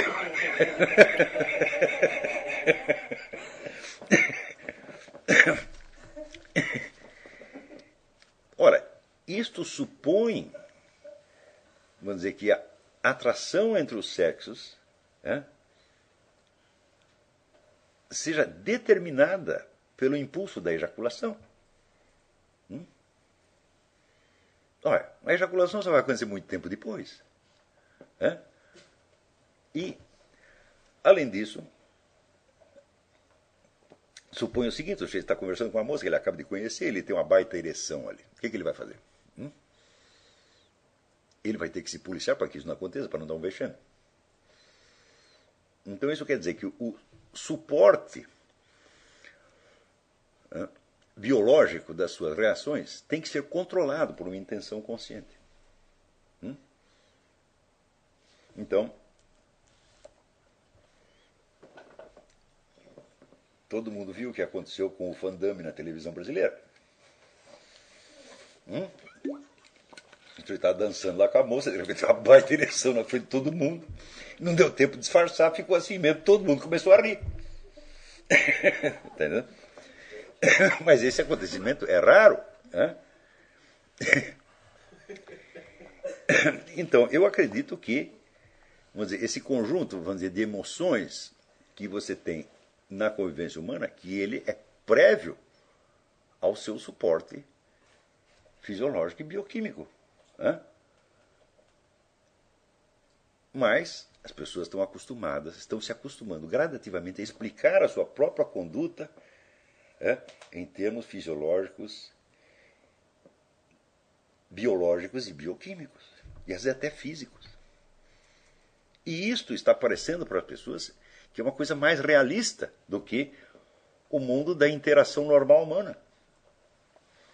Quer dizer, os indivíduos estão se considerando como porquinhos da Índia. E se veem assim, e veem os outros assim. Ora, isto modifica instantaneamente o próprio mundo das emoções humanas. Hã? Não é a mesma coisa. Vamos dizer, eu encarar vamos dizer, uma ação qualquer de outra pessoa como uma ação humana expressiva que significa algo e eu encará-la apenas como um mecanismo bioquímico. Hã? Então, num dos seus livros, uh, Max Scheller, ele ensina que o, a nossa reação emotiva, por exemplo, a reação de simpatia que você tem por uma pessoa que está sofrendo, ela não é imediata, ela pressupõe um conhecimento do que está acontecendo. E esse conhecimento, em si mesmo, não tem é, nenhum valor emotivo. Hum? Então, por exemplo, eu vejo uma criança que está chorando porque está doente. Eu tenho que ter primeiro a percepção física de que isso está acontecendo.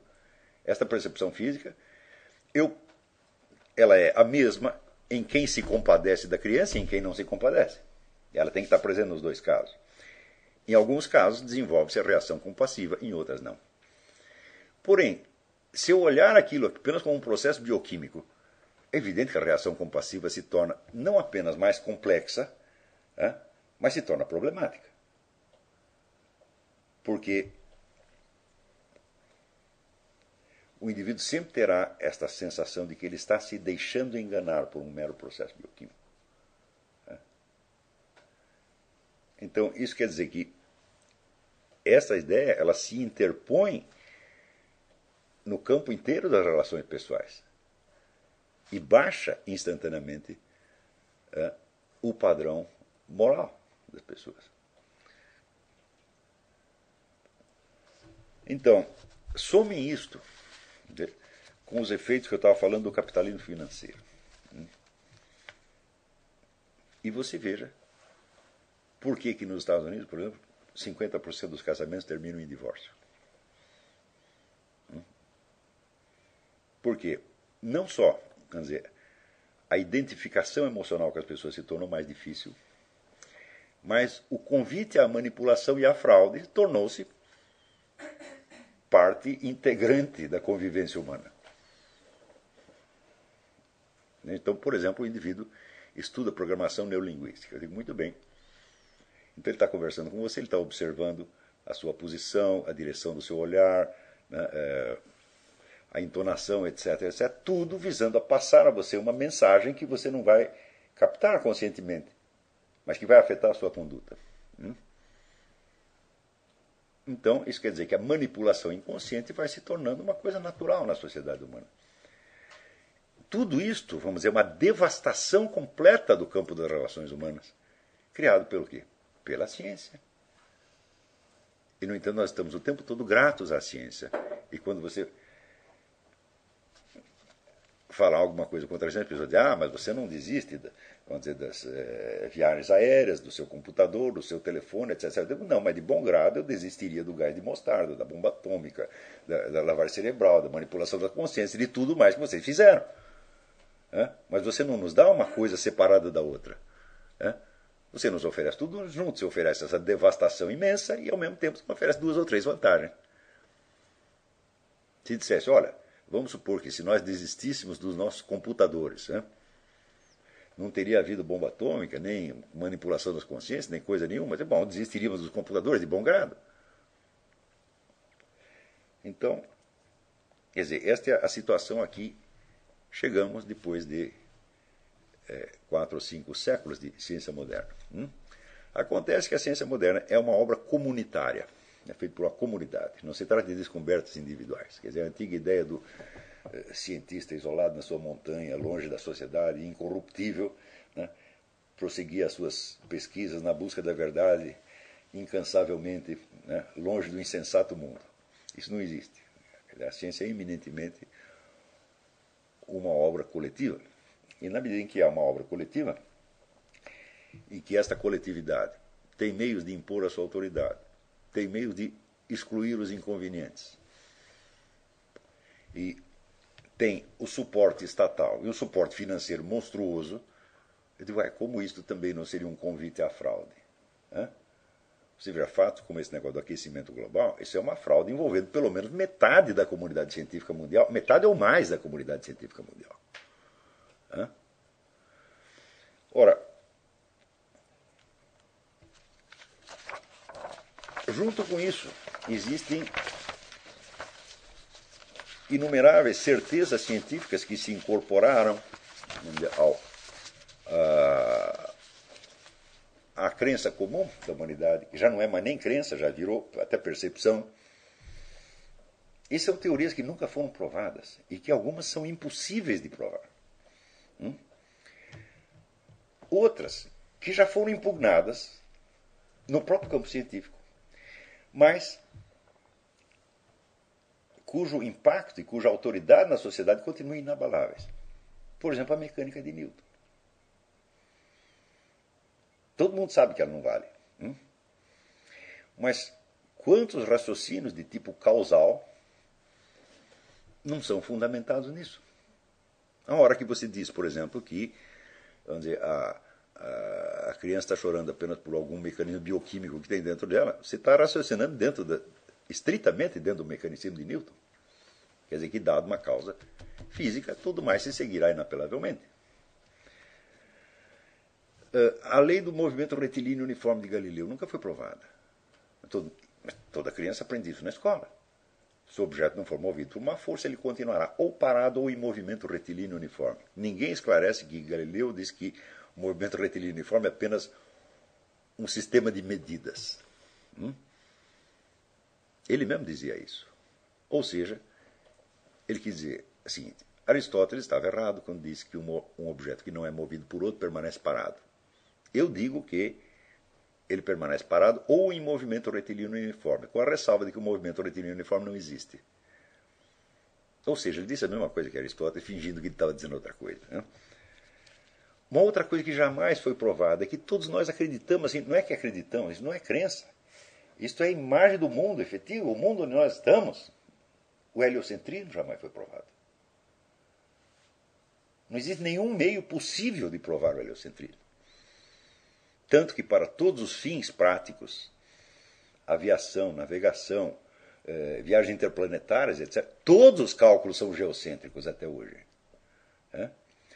Quando Copérnico publicou o livro Revolução do, sobre, sobre a, a circulação dos planetas,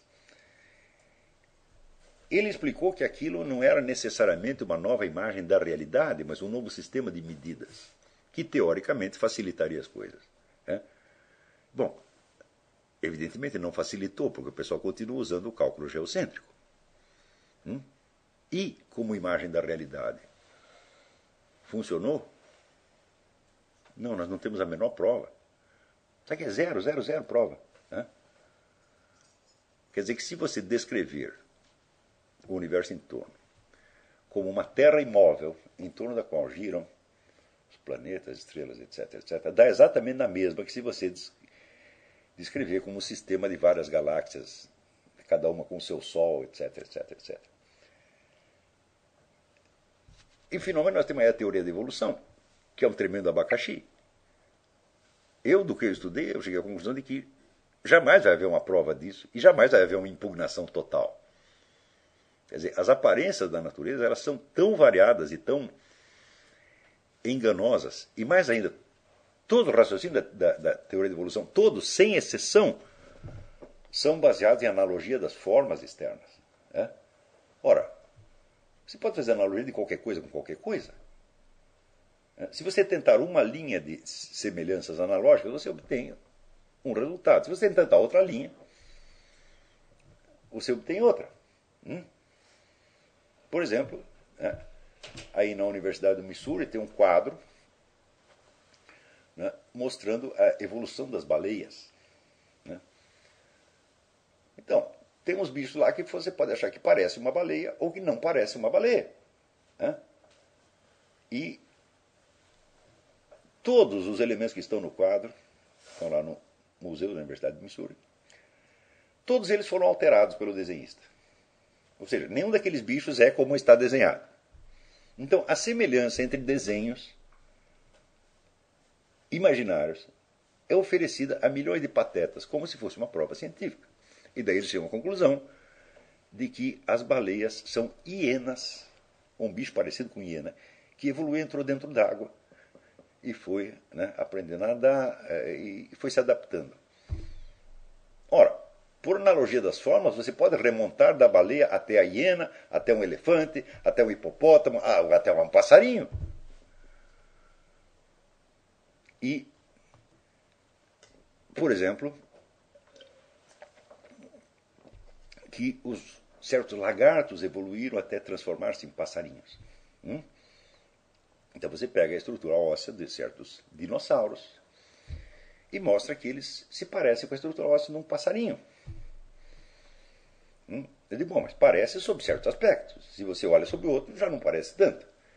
Então construiu-se toda, toda, toda um, vamos dizer, uma teoria científica em cima, não só uma teoria científica, mas é uma explicação geral de tudo, porque existe o evolucionismo social, evolucionismo psicológico, evolucionismo em todas as áreas, evolucionismo cultural, etc. Você cria uma interpretação abrangente do cosmos com base em analogias que podem ser vistas de mil maneiras diferentes. Eu digo, mas isso é claro que é loucura. E você tentar provar que isso não funciona também é loucura, porque não dá para fazer uma coisa nem a outra. Quer dizer, são penas de amor perdidas. Bom, o que você pode fazer é, se você quer impugnar a teoria da evolução, você pode mostrar tantos furos e tantos e tantos que a coisa se desmoralize. Mas você não vai poder dizer, eu impugnei esta teoria. Porque uma teoria baseada em, em analogia não é uma teoria, é uma imagem do cosmos. E uma imagem do cosmos não pode ser impugnada. Então, ela é um produto da imaginação. E é vamos dizer, um meio de do sujeito se instalar na realidade, dentro de um cenário no qual ele imagina estar vivendo. Então é, por assim dizer, uma cosmovisão, uma concepção do mundo. Eu digo, não dá para você impugnar racionalmente uma concepção do mundo. Então, muitas pessoas estão entrando dentro da concepção evolucionista, né, e são essas mesmas que vão explicar a conduta dele e dos outros por meios bioquímicos, criando, então, um novo tipo de ser humano. Hum? Que não se parece com aquilo que nós chamávamos de ser humano antes. E que é talvez até mais simples do que um ratinho de laboratório. Porque o ratinho de laboratório ainda tem uma unidade, é quase uma personalidade. Mas se nós nos reduzimos a mecanismos bioquímicos, então nós não temos nem isso. Nós nos transformamos em coisas. Então, como é que você pode dizer que isso não tem impacto sobre a conduta das pessoas? É? E como é que você vai isentar a ciência de responsabilidade sobre isso? Como é que você vai dizer, ah, não, não são os cientistas que são culpados disto? É? Isto é a divulgação, é a mídia, etc, etc. Não faz o menor sentido. Ou seja, a presunção de que a comunidade científica, em primeiro lugar, seja uma comunidade. Não faz sentido falar em comunidade quando um sujeito está aqui ou está na China. Comunidade supõe a, a convivência direta. Né? Mas eles usam muito a expressão comunidade científica. Supor que a comunidade científica seja, primeiro, o fiscal da objetividade dos nossos conhecimentos, quando a objetividade de qualquer conhecimento científico é um abacaxi, é uma dificuldade que só pode ser resolvida mediante a construção de toda uma ontologia que nenhuma ciência pode construir. Em segundo lugar, como aceitá-la como fiscal, vamos dizer, como exemplo superior de moralidade como se eu pudesse haver, vamos dizer, uma, uma moralidade comunitária e profissional que consiste apenas em certas atitudes tomadas por certos papéis sociais em determinados momentos. É? Quer dizer, se a moralidade é isto, então é claro que a vida moral consiste apenas em obedecer a certos regulamentos profissionais, em certos momentos, estando desobrigado no restante, no restante momento, nos restantes momentos. Então, anos atrás, quando eu li a Gnose de Princeton, do Raymond Rouyer, eu fiquei muito impressionado com aquilo e eu vi que estava se formando uma espécie de clero científico, com dizer, a presunção de substituir-se ao clero das antigas religiões, como modelo de conhecimento, de virtude, etc, etc, etc. Mas eu não tinha ideia de que este espírito, vamos dizer, de clero e esta presunção vamos dizer, ao guiamento da humanidade, tivesse se tornado tão intensa e se disseminado por toda a comunidade científica. Eu achava que era apenas aquele grupo que tinha essa ideia. E hoje, sobretudo, lendo esses autores, que eu, depois eu vou passar para você, vou passar um resumo desta aula, e tem lá uma, uma bibliografia, né? esse livro do James Scott, que eu já citei na aula passada, do Theodore Porter, que chama Trust in Numbers, a confiança nos números, o livro do Ian Hacking, que chama The Taming of Chance, quer dizer, você domando né, o acaso. Né? Tem eh, vários outros livros. Tem Leviathan and the Air Pump, do Stephen Shapin, que conta o debate entre Thomas Hobbes e Robert Boyle, e assim por diante. E sem, sem esquecer dizer, o livro do René Guénon, O Reino da Quantidade e o Signo dos Tempos, e o livro da, da, da, da, da Escola de Frankfurt, do Max Horkheimer, Eclipse da Razão, que faz uma boa crítica do positivismo científico. Né?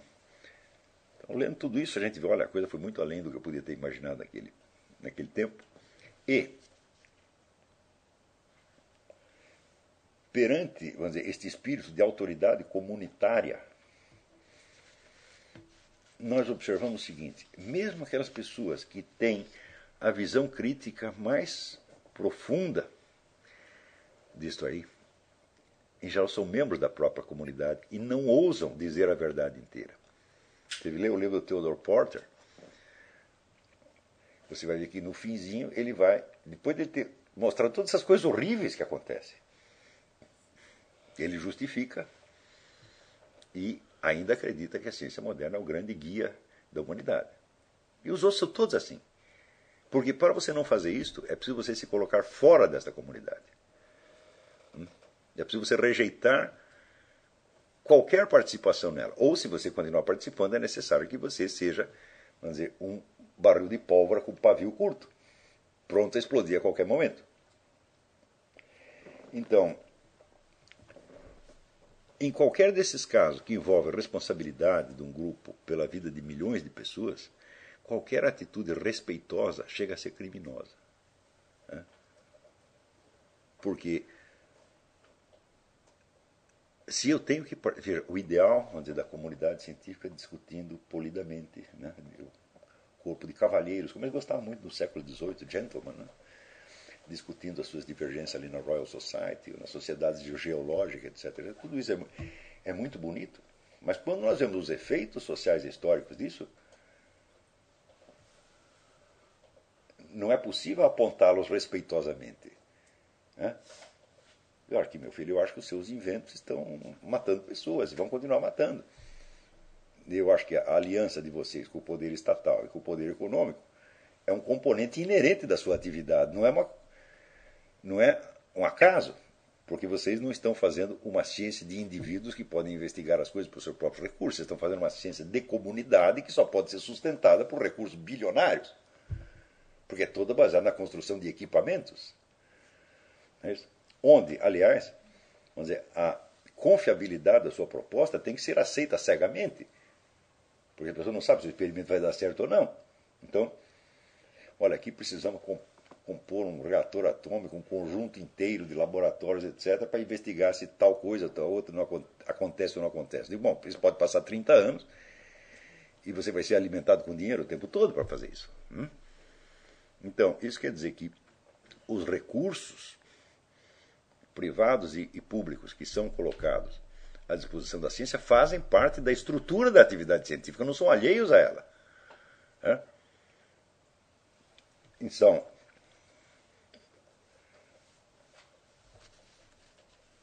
mesmo aqueles que observam, que estudam essa estrutura vamos dizer, de poder e de geração de efeitos que é inerente à comunidade científica, tem um temor reverencial perante a comunidade. Esse temor reverencial é também uma profecia autorrealizável. Porque ninguém ousa cobrar do cientista a responsabilidade que se cobra de qualquer um. Sempre tem que dar um estatuto especial, como se daria, né, por exemplo, dentro da Igreja Católica, se daria a um bispo pedófilo, ou um bispo comunista, que você tem que tratar de eminência. Eu digo, ora, eu vivo dizendo que mesmo os católicos não devem ter respeito nenhum por bispos que fazem essas coisas. Então por que, que eu vou ter respeito perante a comunidade científica? Então, eu acredito que com o tempo, vamos dizer, o número de críticos externos do, do meio científico vai crescer, como já tem, já tem crescido. Né? E vocês naturalmente vão estar nisso aí. Isso aí significa que, pelo menos para alguns setores da ciência, vocês têm que ter um domínio intelectual da coisa um ou outro para você tomar como amostra. Né? É, para você não ser vamos dizer, um palpiteiro exterior, completamente exterior à coisa. Né? Mas é isso, vamos fazer uma pausa, daqui a pouco nós voltamos.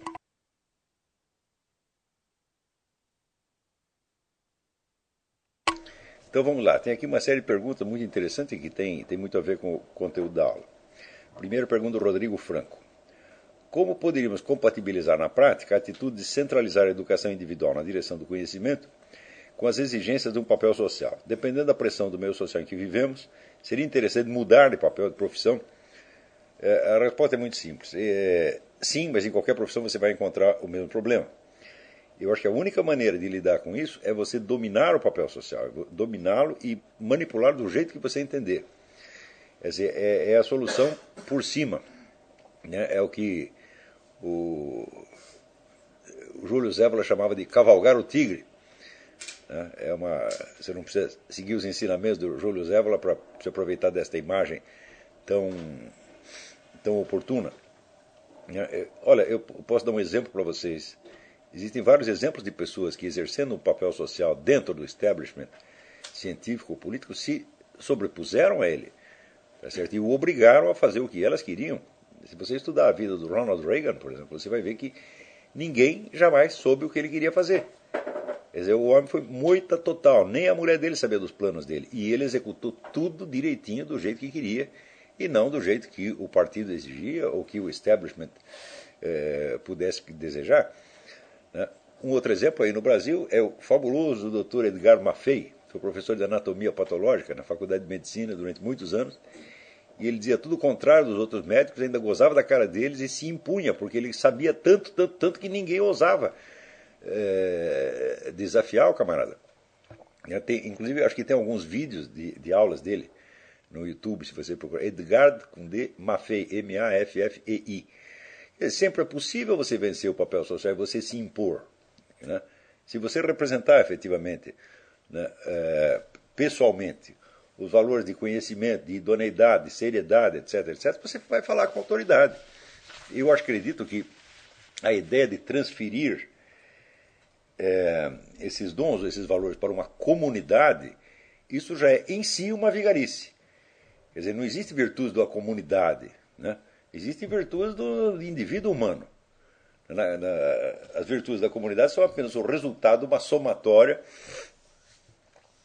é, de, de, partes de indivíduos. Né? Quer dizer, pega um pedaço de um, pedaço de outro, pedaço do outro, e você compõe com ela um universal abstrato que é a virtude da comunidade.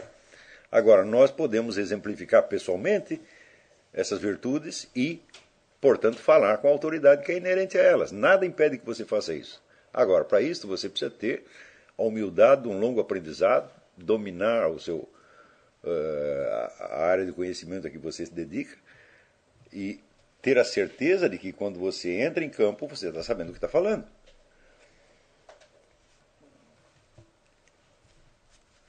Uh, Alexandre Magno pergunta: Gomes Dávila diz que a primeira batalha que a esquerda quer vencer é a semântica, ou seja, busca-se alterar o significado das palavras para adequá-las aos objetivos revolucionários. Um grande exemplo disso é o vocábulo família, que está sendo fortemente descaracterizado. Nessa situação, o que devemos fazer? Seria o caso de tornarmos arqueólogos de conceitos, é, em um debate lembrando as pessoas o significado original da palavra, é, não só o significado original, mas a própria mutação que é, vem sofrendo frequentemente como obra de engenharia social. Então, como disse um, um, um autor francês, Alain Soral, não confundir com Alain Sokal, é, nós precisamos fazer aqui a reinformação,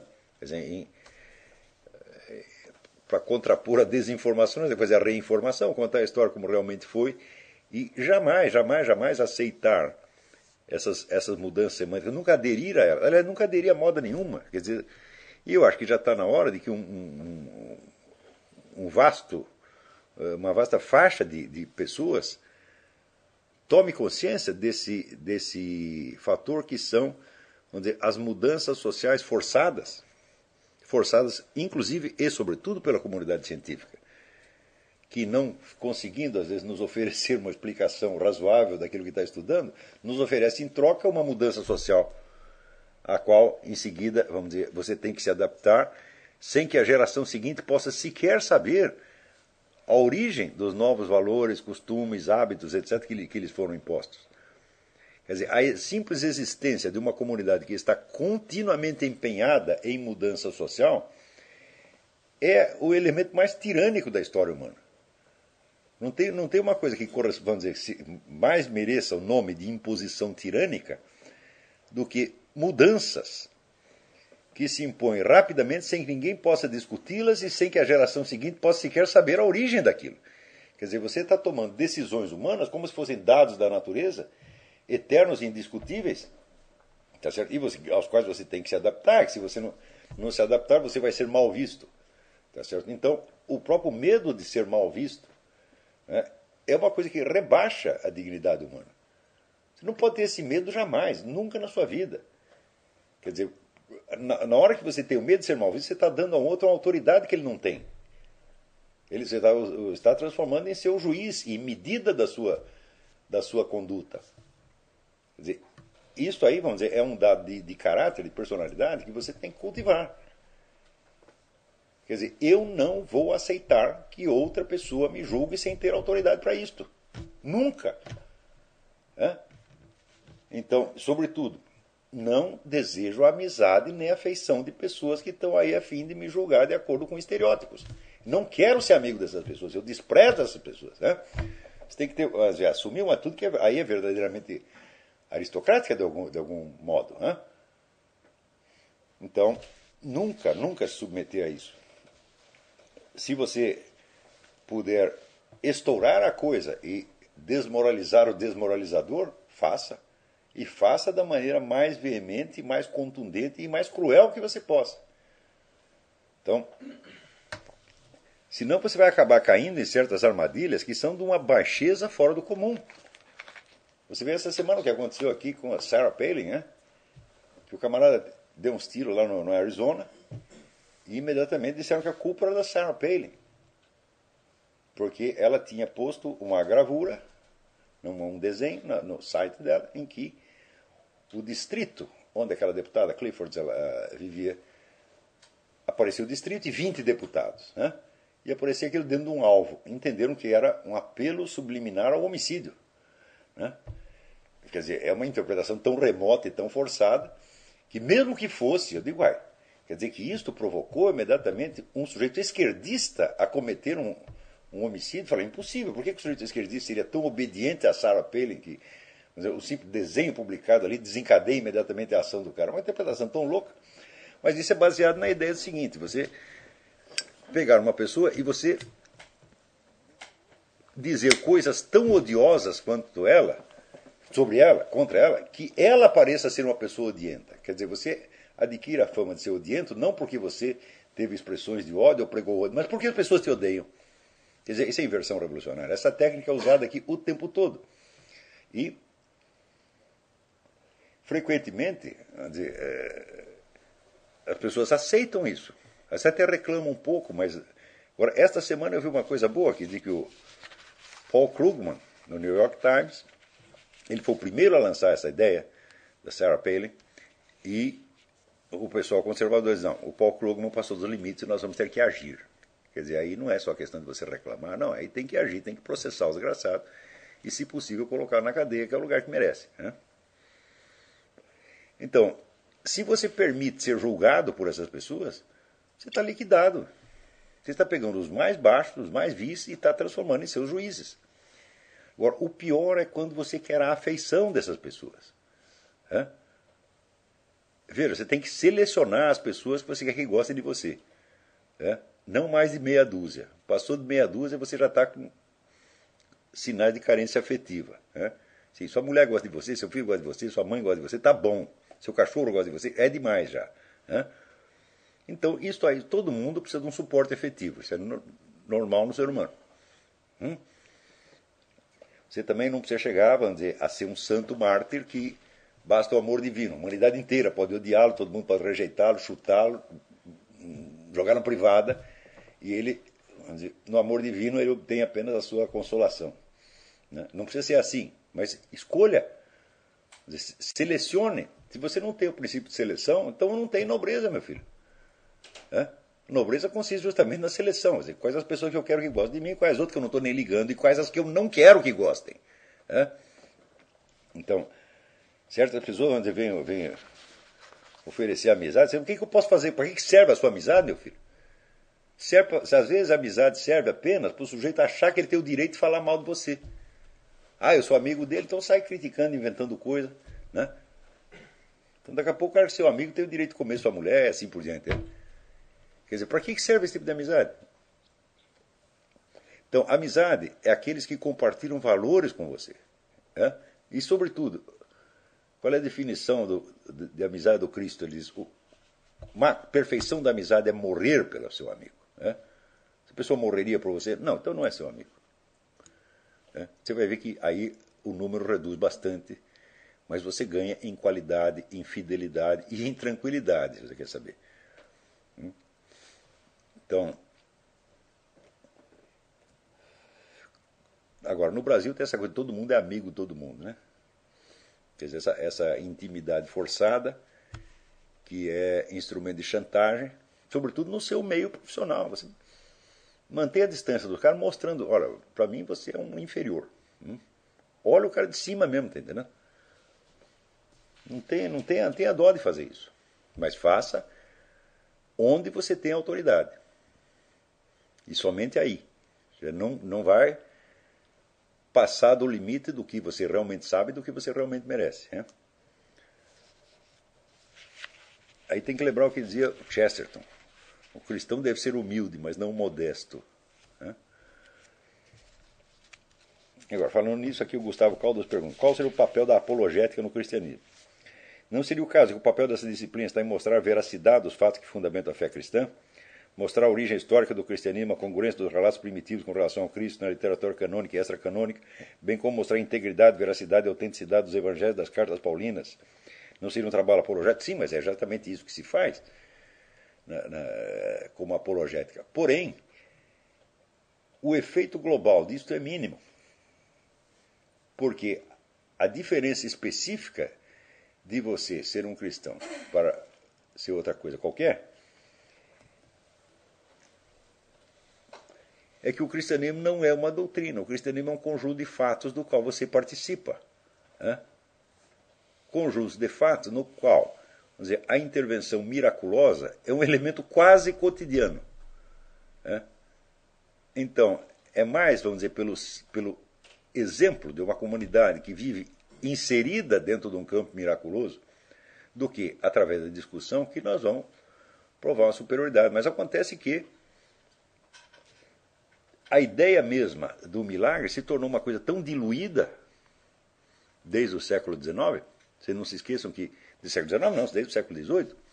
Eu outro dia contando para vocês que a maior parte dos seminários na Europa, a partir do século XVIII, adota, vamos dizer, como base filosófica o cartesianismo. Né? Então, o que, que pode ser uma, uma instrução cristã baseada no cartesianismo? Não, evidentemente é um, é um cristianismo diminuído, né? Diminuído e, e dizer, cada, cada vez mais tímido, que cada vez compreende menos a natureza do cristianismo como fato real e o compreende cada vez mais como doutrina. Né? Então, a única diferença que existe entre o cristianismo e as outras é o seguinte: é que o Verbo se fez carne, habitou entre nós e está agindo aí até hoje. Esta é a diferença. Né? Se ele não está agindo, então é tudo besteira. Né? Então, claro, você pode fazer todo esse trabalho, tudo isso é muito meritório, mas não é isto o que realmente funciona. Hum? Quer dizer, você tem duas ideias que você tem que acostumar. A primeira, a ideia da imortalidade. Né?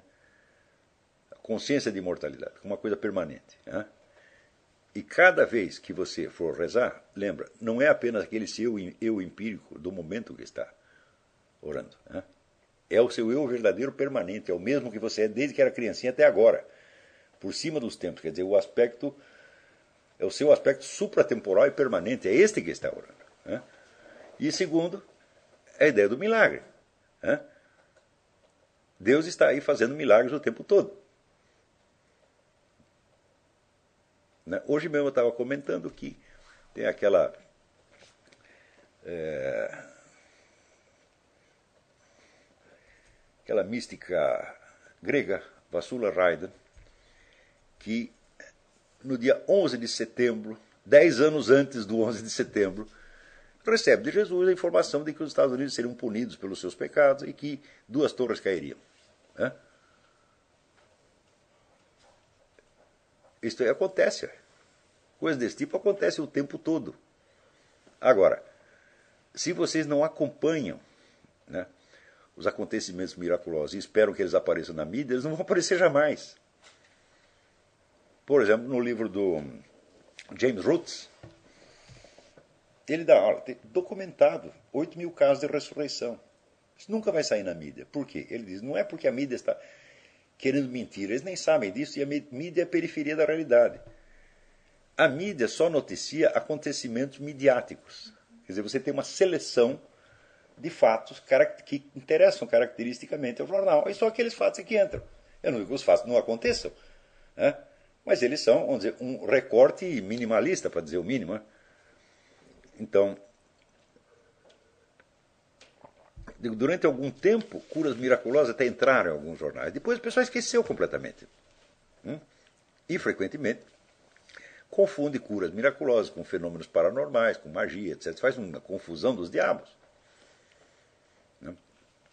Então, se você. Outro dia eu vi um, um site que é feito pelo pessoal do, do Aleister Crowley, né?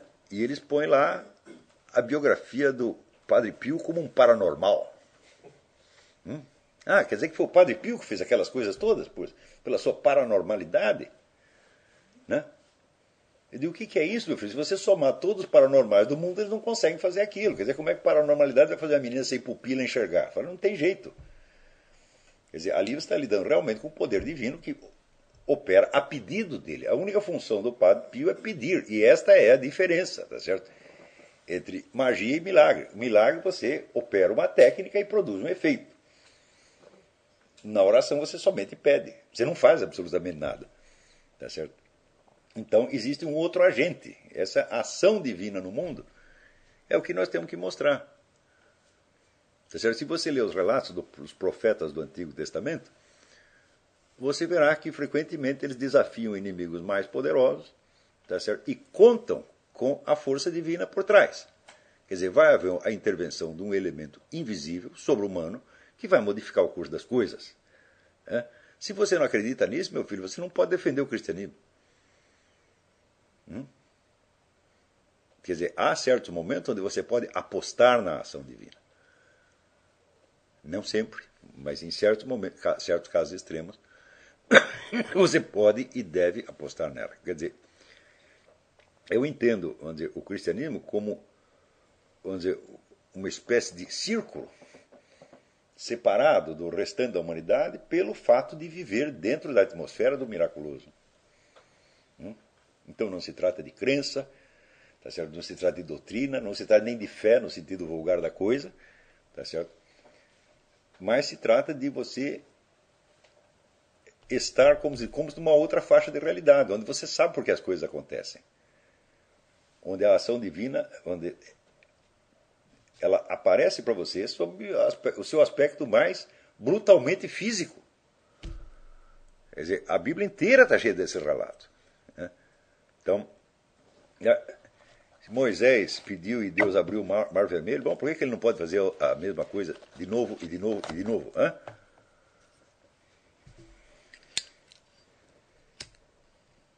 Na verdade, ele tem feito. E Jesus mesmo disse: Tudo que eu fiz, vós o fareis, e mais ainda.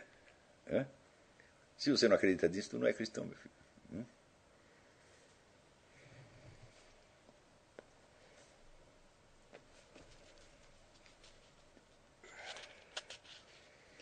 Daí pergunta o Gustavo Caldas: o trabalho apologético, mais, mais do que o confronto com outras doutrinas, não poderia ser entendido como uma preparação para o ato de fé?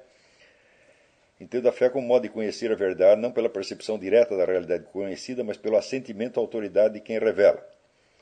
Apologia... Bom, a autoridade de quem revela, mas um momentinho, peraí. Quem revelou a doutrina cristã para você foi Deus? Ou foi apenas um padre? E qual é a autoridade? A autoridade do padre, a autoridade do clero? Né? Ora, nós estamos numa época em que a autoridade da própria igreja se tornou um negócio enormemente problemático. Né? Eu não sei, eu não posso jurar para vocês, por exemplo, que o mandato de Papa de João XXIII, Paulo VI, eh, João Paulo II e Benedito XVI seja válido. Eu não posso jurar isto. Eu não sei, porque eu já ouvi tanto argumento pró e contra que eu confesso para vocês eu estou confuso e não consigo resolver esta questão. Então, se não sabemos com certeza quem representa a autoridade da igreja, então como colocar a obediência em primeiro lugar? Lembrando que Dom Marcelo Lefebvre disse que a obediência foi um instrumento que foi usado para corromper tudo. Né?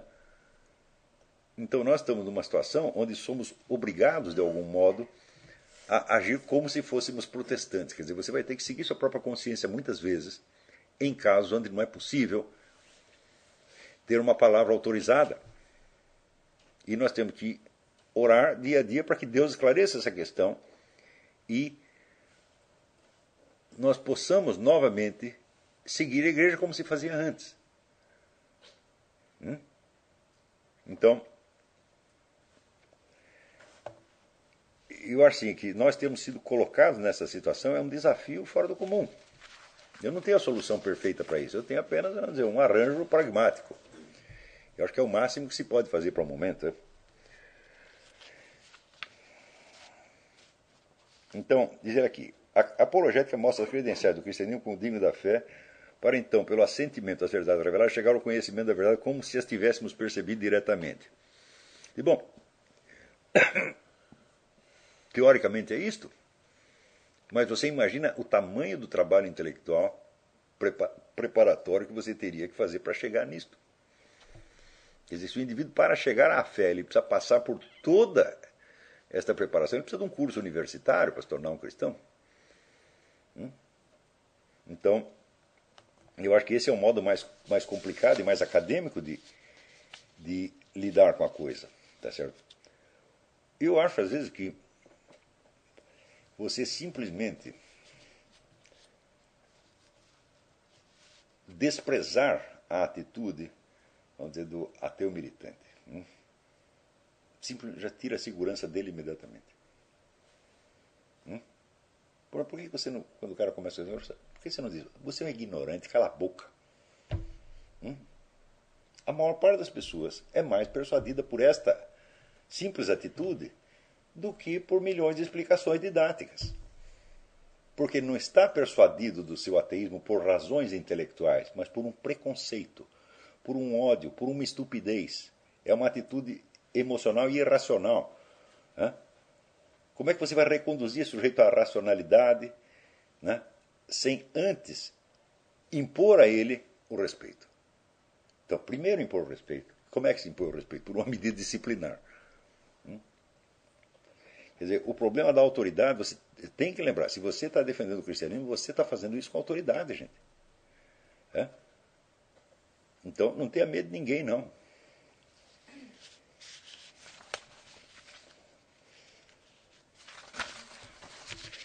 Uh, Lucas Lacerda, aqui houve um equívoco, ele chama Roger Bacon, eu estou referindo a Francis Bacon, né?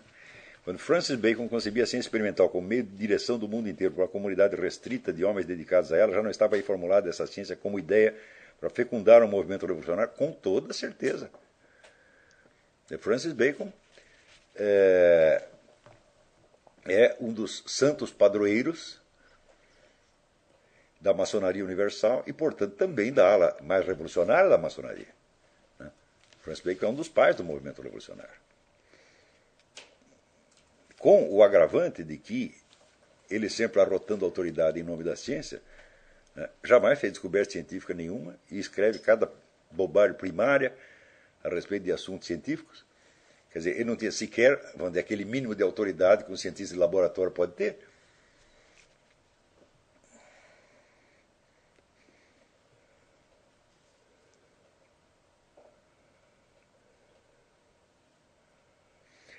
Alexandre Muro Ribeiro pergunta: a ciência moderna executando a purgação da ambiguidade da linguagem.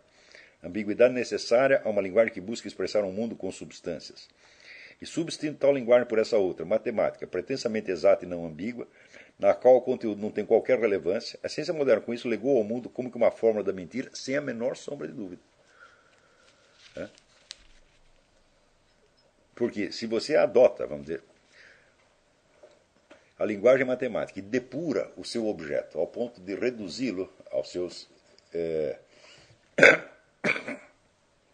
elementos matemáticos, você não pode esquecer que você está fazendo isso não com um objeto real, mas com um aspecto dele. Quer dizer, você tem dois graus de abstração. Primeiro, você separa quais os aspectos que você vai encarar. E segundo, esses aspectos do conjunto desses aspectos, você vai sobrar somente os elementos matemáticos, quando o mesmo objeto poderia ser visto por mil direções diferentes.